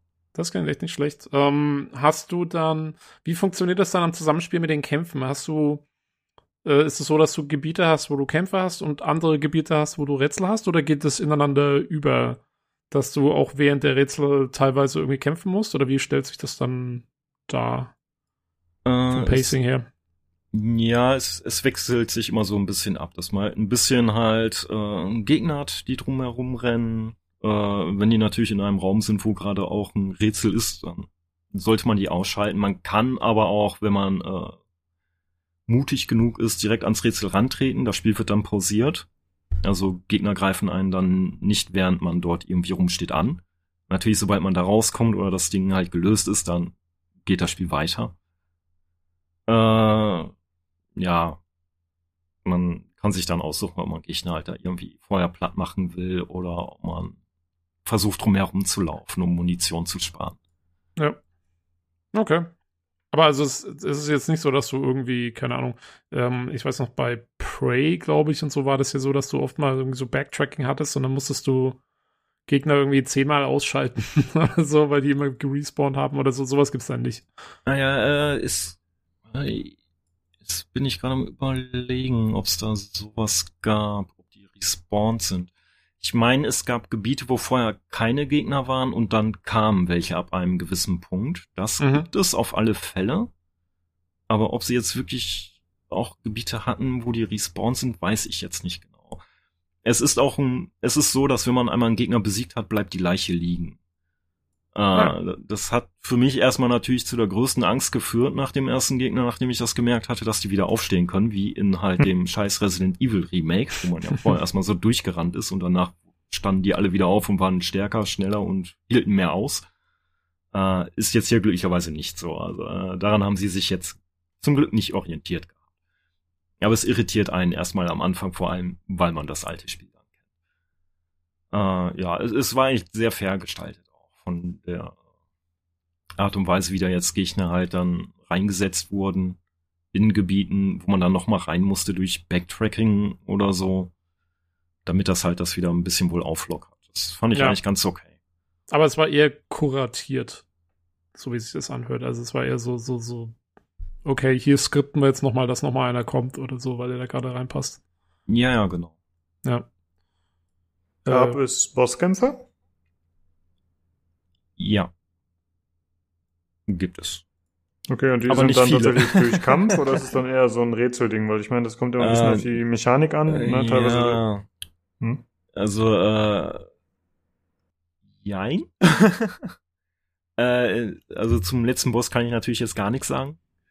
aus offensichtlichen Mhm. Spoilergründen und äh, ansonsten ist es eher, äh, ja, es, es gibt da einen, der, man kann ihn nicht so wirklich als Boss bezeichnen, sag ich mal. Vielleicht vom inszenatorischen her würde ich das.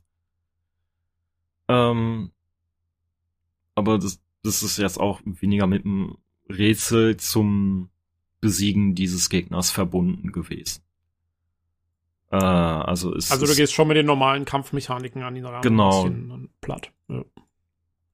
ja. Wie ist Jo, denn das? okay. Ähm, war nicht bei Resident Evil und so, also bei den alten Teilen war es ja auch mal so, dass du irgendwie tierische Munitionsknappheit hattest und wirklich immer gucken musstest, oh, Ja, was mache ich da? Äh, Nehme ich den aufs Korn oder versuche ich ihm auszuweichen oder so? Ist das dann hier auch so?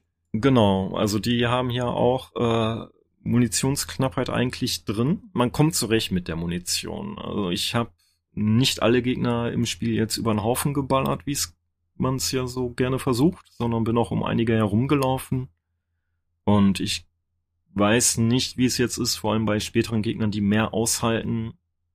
Äh, um die bin ich auch herumgelaufen. Ob ich die alle hätte platt machen können, das weiß ich gar nicht. Ob das Mhm. geht, mit allen zu besiegen. Okay. Aber es ist Ahnung. nicht nötig anscheinend dann. Es ist nicht nötig, nein. Also es gibt dort Areale, da kann man sehr gut drum herumlaufen. Es gibt einige Gegner, die sind ein bisschen tricky dann dabei, weil die einen sehr großen Aktionsradius haben, in dem sie noch den Spieler erwischen können. Äh, ansonsten ist es aber keine Pflicht. Also man kommt da eigentlich ganz gut drum herum und auch von den Heilgegenständen hat man eher am Anfang eine Knappheit, wenn man es aber schafft, dort ein paar Treffer zu vermeiden oder um Gegner drum herum zu kommen, dann hat man danach gar keine Knappheit mehr. Also ein bisschen Haushalten gehört natürlich dann dazu. Äh, eins kann man dazu vielleicht auch noch dann sagen, man kann auch alles mitnehmen. Also jetzt, wenn man Heilgegenstände hat oder so, die irgendwo rumliegen, man hat ein unbegrenztes Inventar. Es gibt da jetzt keine Kiste wie in Resident Evil, wo man dann all die Sachen reinladen kann und dann halt an einer anderen Kistenstelle wieder rausholen kann. Man Hm, nimmt alles mit, was interessant. liegt. Ja, weil das ist ja dann doch mal so eine Sache, die äh, entgegen der ansonstigen Einstellung steht, dass halt alles oldschool ist. Was ich Mhm. persönlich sehr begrüße. Also äh, wir hatten ja bei Diablo 2 Resurrected schon die Diskussion und ich finde es tatsächlich gut, wenn man äh, einige Features übernimmt aus der heutigen Zeit, wenn es denn passt. Muss natürlich ins Game Design richtig eingebunden werden, aber finde ich angenehm. Ja. Ja, ich find's vor allem hilfreich für halt solche Rätsel, wenn man halt Gegenstände mitnimmt und die man dann später vielleicht kombinieren muss. Und dann aber blöderweise immer wieder zu so einer Kiste zurücklatschen darf, nur um dann halt den einen Heilgegenstand wieder rauszupacken oder die Munition oder die Waffe, nur um dann diesen anderen Gegenstand wieder reinzukriegen. Den dann zu kombinieren, wie er das Inventar managen darf und dann wieder zurücklaufen darf in den Raum, wo man diesen kombinierten Gegenstand einsetzen darf. Das äh, entfällt hier bei dem Spiel dann glücklicherweise. Das finde ich auch sehr angenehm und ich bin froh, dass die das dann so gemacht haben. Ja. Ähm, bevor wir mal noch zur sonstigen Technik und Sound vielleicht kommen, hast du noch irgendwas, was gameplay-technisch noch wichtig wäre, was noch zu erwähnen wäre?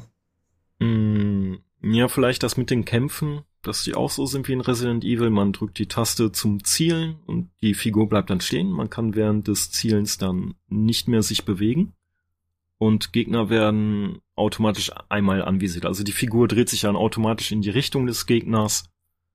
Äh, ich glaube nicht, dass sie den Gegner dann mit weiterhin verfolgt. Es ist immer nur bei dieser ersten Initialdrehung zum Gegner hin. Und wenn der Gegner dann ja jetzt zu weit nach links oder nach rechts geht, dann guckt sie trotzdem halt noch in die Richtung, in die sie dann vorher geguckt hat, die Figur.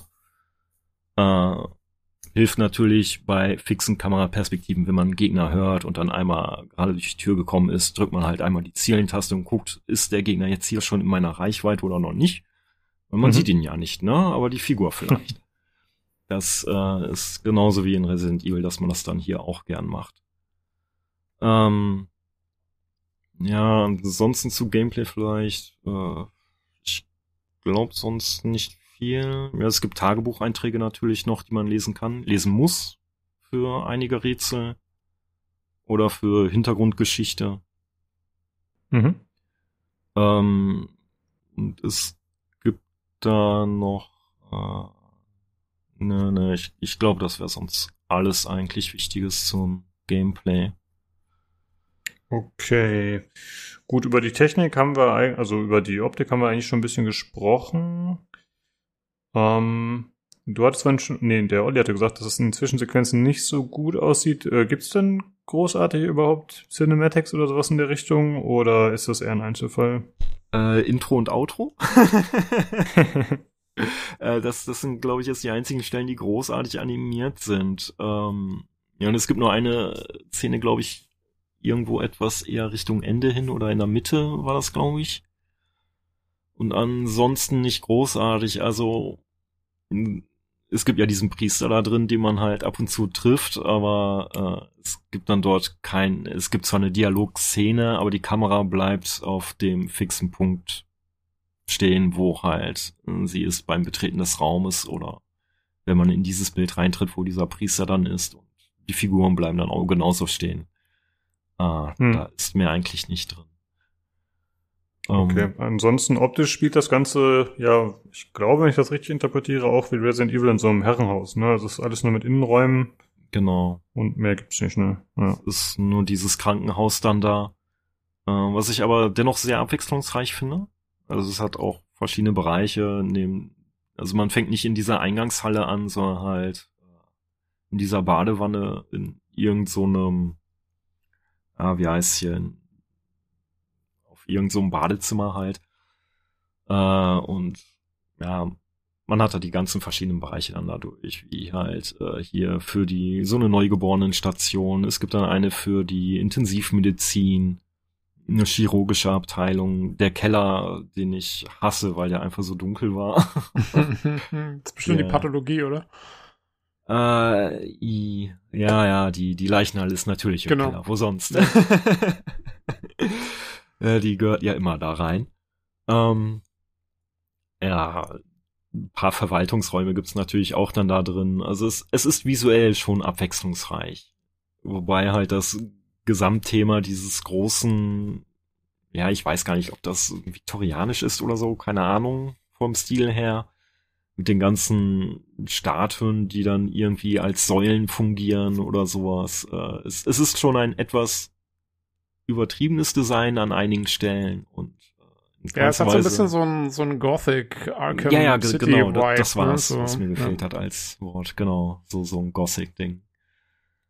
Das, Ja, es das ist finde ich eigentlich sehr schön. pompös. Ne? Ja, genau.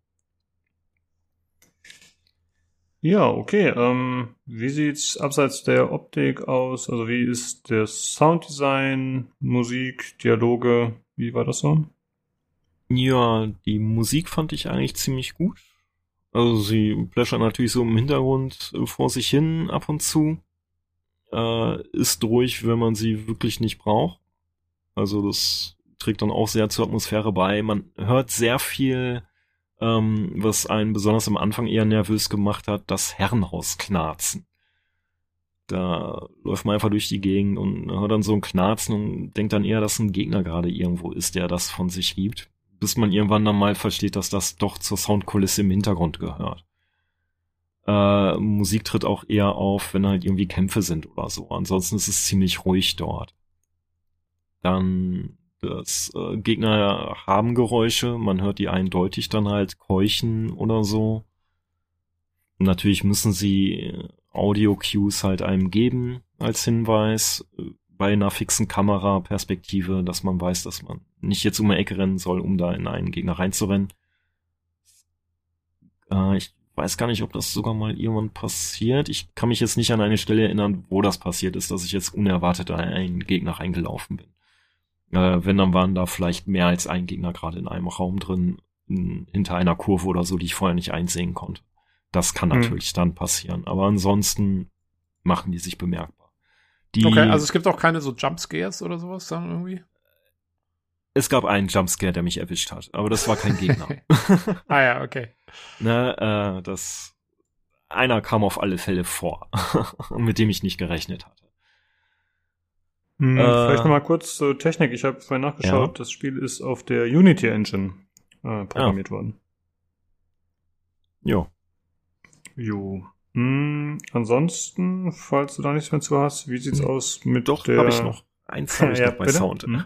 Äh, die Dialoge.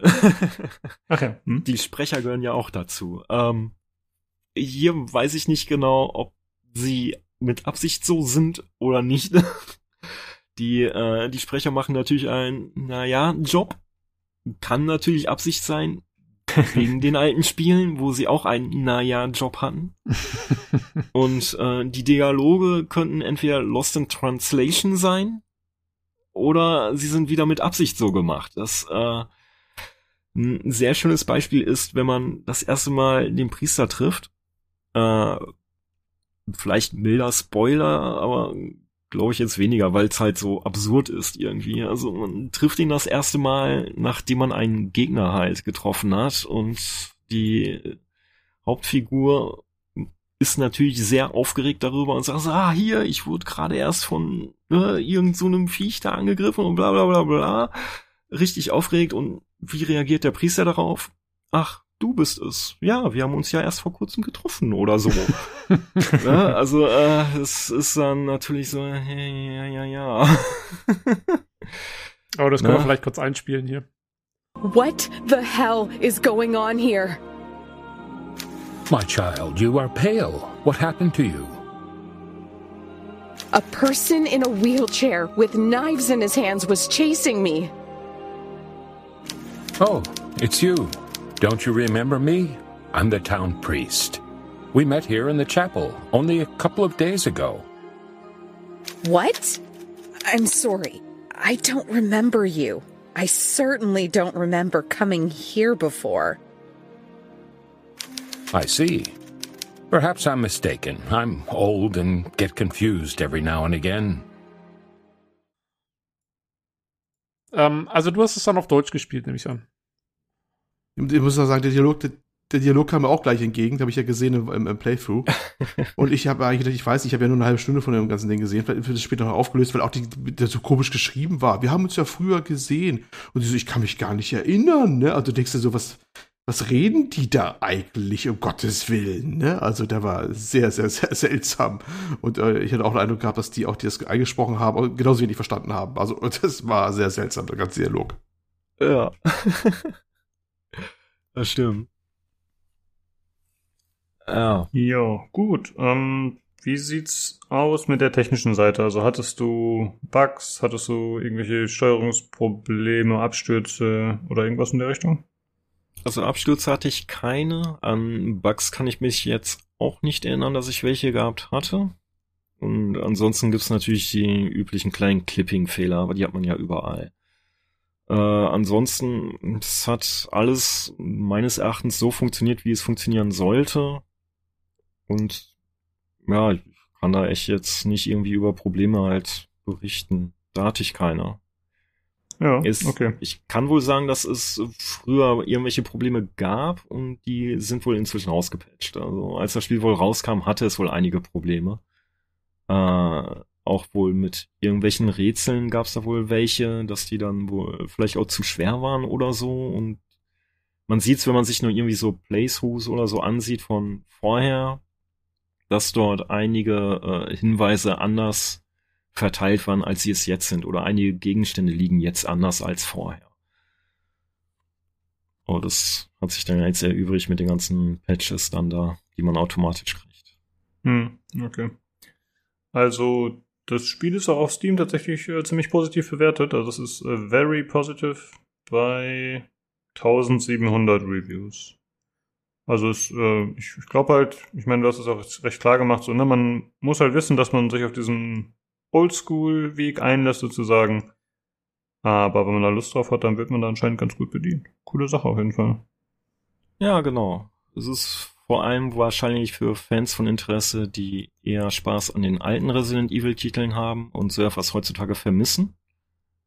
Aber ich würde es auch Leuten wahrscheinlich empfehlen können, die einfach mal in so einen Oldschool-Titel reingucken möchten, ohne jetzt vom Pixel-Grafik oder wirklich alten Mechaniken wie das mit dieser, äh, mit dem begrenzten Inventar dann halt davon erschlagen zu werden. Hm. Ja, okay. Vielen Dank, Daniel, dass du mal wieder am Start warst und dass du uns hier den Einblick gegeben hast. Jo, bitte, das bitte. hört sich doch eigentlich ganz nett an. Genau. Sei vorsichtig, Ja. Tobi. Immer wenn man zusammenfasst, kann man auf die Schnauze fallen. wenn man versucht, äh, von dem Gast zu fassen, was er gesagt hat. Beziehungsweise, wie ich es bei Olli versucht habe, bei The Medium. Okay, ähm, dann wäre nochmal der Aufruf an die Hörer. Entweder, wenn ihr Lust habt, selbst mal beim Podcast teilzunehmen, dann meldet euch gerne. Ansonsten freuen wir uns immer, wenn ihr unserer Community beitretet. Das könnt ihr machen, indem ihr den Discord joint. Alternativ könnt ihr auch Hörerfragen, Anregungen, Kritik an uns loswerden. Das geht über Twitter unter dem Handle @podcastpcgc oder alternativ per E-Mail über pcgcpodcast@gmail.com oder natürlich auch auf dem Discord wieder. Und dann nochmal der kleine Aufruf, dass wenn ihr Fragen habt an die Maria Bayer-Füstrich von Computec bzw. PC Games, dann lasst uns die doch gerne zukommen auf einem der Wege, die ich gerade genannt habe und dann äh, bis zum 13.11. Und dann äh, werden wir davon welche auswählen und die an die Maria stellen. Und auch einen kleinen Shoutout nochmal an Sterling, der nicht nur Last-Minute-Hörerfeedback geschickt hat, sondern auch gerade nochmal Fragen gestellt hat im Q&A-Channel. Das äh, sehr gut. Vielen Dank dafür. Okay, Jungs. Dann äh, würde ich sagen, hören wir uns nächste Woche wieder. Und äh, liebe Hörer, danke, dass ihr eingeschaltet habt. Und äh, ja, dann hoffentlich auch wieder bis nächste Woche. Macht's gut. Tschüss. Tschüss. Tschüss. Gute Nacht.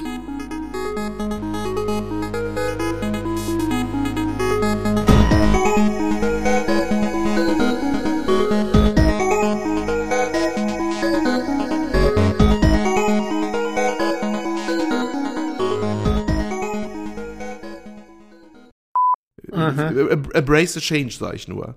Ja, ja. Ja, und, und, und, Bereite mich schon mental darauf vor, an allem schuld zu sein. Das ist voll okay. und dass ihr einfach alt werdet, müsst ihr kapieren. Es muss einfach denken, 20 ist der Höhepunkt, danach ist alles nur langsames Sterben im Leben. Ja, ja. Dann hast du es, wenn du, es umarmt hast, den Gedanken, dann bist du soweit. So, Das das, habe ich alle runtergezogen, das ist wunderbar. Jetzt kann man wir auch loslegen. loslegen. Ich, fand- ich fand auch schön, wie Lukas gerade so meinte, so, ja, ich hoffe jetzt, das ist kein Problem für dich, dass wir noch so umlagern. Aber und so und gleich wieder weitergemacht. Äh. abzuwarten. Ich will ein eigenes Emote dafür. Äh, Ja, muss man Ja, gucken. stell dir vor. Junge, ich war damals Schlacht am Kurska-Bogen hier, 1942, 43, und du? Ach, Star Citizen Podcast, PC Games Community, ne? Ach, du arme Sau. Sie bringen das eigenhändig bei dir vorbei. Genau, ja. Die installieren das sogar für dich. Ja, pass auf, machst die, machst die Tür auf, das nächste, was du weißt, ist, du hast nur noch ein Auge und wachst in der Badewanne auf. die die Mit volle Neuem auf der. Festplatte. Ja, also hier überlegen sie auf jeden Fall auch, und der eine hier, ich gucke über den, den Stephen Colbert, diesen Late-Night-Typen, und der meinte so, ja, ja, Zeitumstellung ist doch total wichtig. Das ist mal das eine Mal im Jahr, wo man sich mit seinem Partner drüber streiten kann, wie man jetzt die Mikrowellenuhr umstellen muss. Das ist wirklich so. There is no clock button here. I'll just press potato three times, see what happens. Also ein internationales Problem wahrscheinlich. Ne? ich, ich, komischerweise kann ich bei uns in der Mikrowelle zwar die, die, die Uhrzeit sofort einstellen, das geht auf easy, aber ich scheitere daran, die Mikrowelle zu bedienen. Also die, die ist leichter, die Uhr einzustellen bei der Mikrowelle, als die Mikrowelle einzuschma- Das ist die einzuschmeißen. Frage, was das ist schwierig. Ja, ja, das ist wirklich das Problem. Das macht doch das Ja, Familienleben aus, dass man einen für jede Aufgabe hat. Ja, dann habe einmal im Jahr auch, wo man eine Frau sprechen kann. Das spricht mir ja nicht. Ich, ich finde, dann sollte Olli halt die nächsten Rätsel in so einem Spiel halt mal designen. Ja, Mikrowellenuhr umstellen. Genau. Das ist, Ja, genau. Das ist dann der Rätsel Punkt, wo alle dann scheitern. Wo du dann, da siehst du dann die Hotspots in den Walkthroughs, dass die Leute mal Das gucken, wie stelle ich diese Mikrowelle dann ein? zu Also ich muss jetzt hier die Uhrzeit einstellen, dafür brauche ich erstmal die Kartoffel, die ich reinlegen muss, dann muss ich hier eine Sicherung und Oh Gott. Jeder sollte Okay, Hans, dann können wir loslegen. Was sagt ihr? Ja, sehr gerne. Ja. Juhu. Podcast, Podcast. Podcast, Podcast. Hallo und herzlich willkommen zum PC. Ach. dö, dö, dö. Äh, Dum, sehr dum, dum. Okay, nochmal. Ich glaube, Olli will keinen Tag auf mit uns spielen, Leute. Schlechte Nachrichten. Warum nicht? Naja, ich hab, oder mit mir zumindest nicht. Ich habe ihm heute Okay. nochmal im Main-Channel angehauen. Ja. Er hat keine Zeit, er muss sich auf äh, Battlefield vorbereiten mental. Echt? Muss er das? Hat er so ungefähr so mitgeteilt, ja. Ja, in dem Alter ist das auch nicht mehr so. Einfach. Ja. Olli, wenn du das hörst, spiel Tag auf mit uns. Sei doch nicht so, wie du bist. Ja. Sei doch ein bisschen anders, als du sonst bist. Olli! Taco! Das müsste ja auch noch einmal sein. So wie die meisten halt. Ja. Das wäre schon okay. Kannst du auch nach eineinhalb Runden zusammenbrechen. Es ist okay, es geht nur um die Experience. Wir machen das zur neuen Aufnahmebedingung hier auf dem Discord für die Community. Ja. Also das ist aber so, weiß nicht. Also ich will es nicht sagen, das ist wie eine schlagende Verbindung, aber ist auch nicht weit davon entfernt. ja. Als Aufnahmeritual. Wir sind hier, um dich zu brechen. Ja. Ja.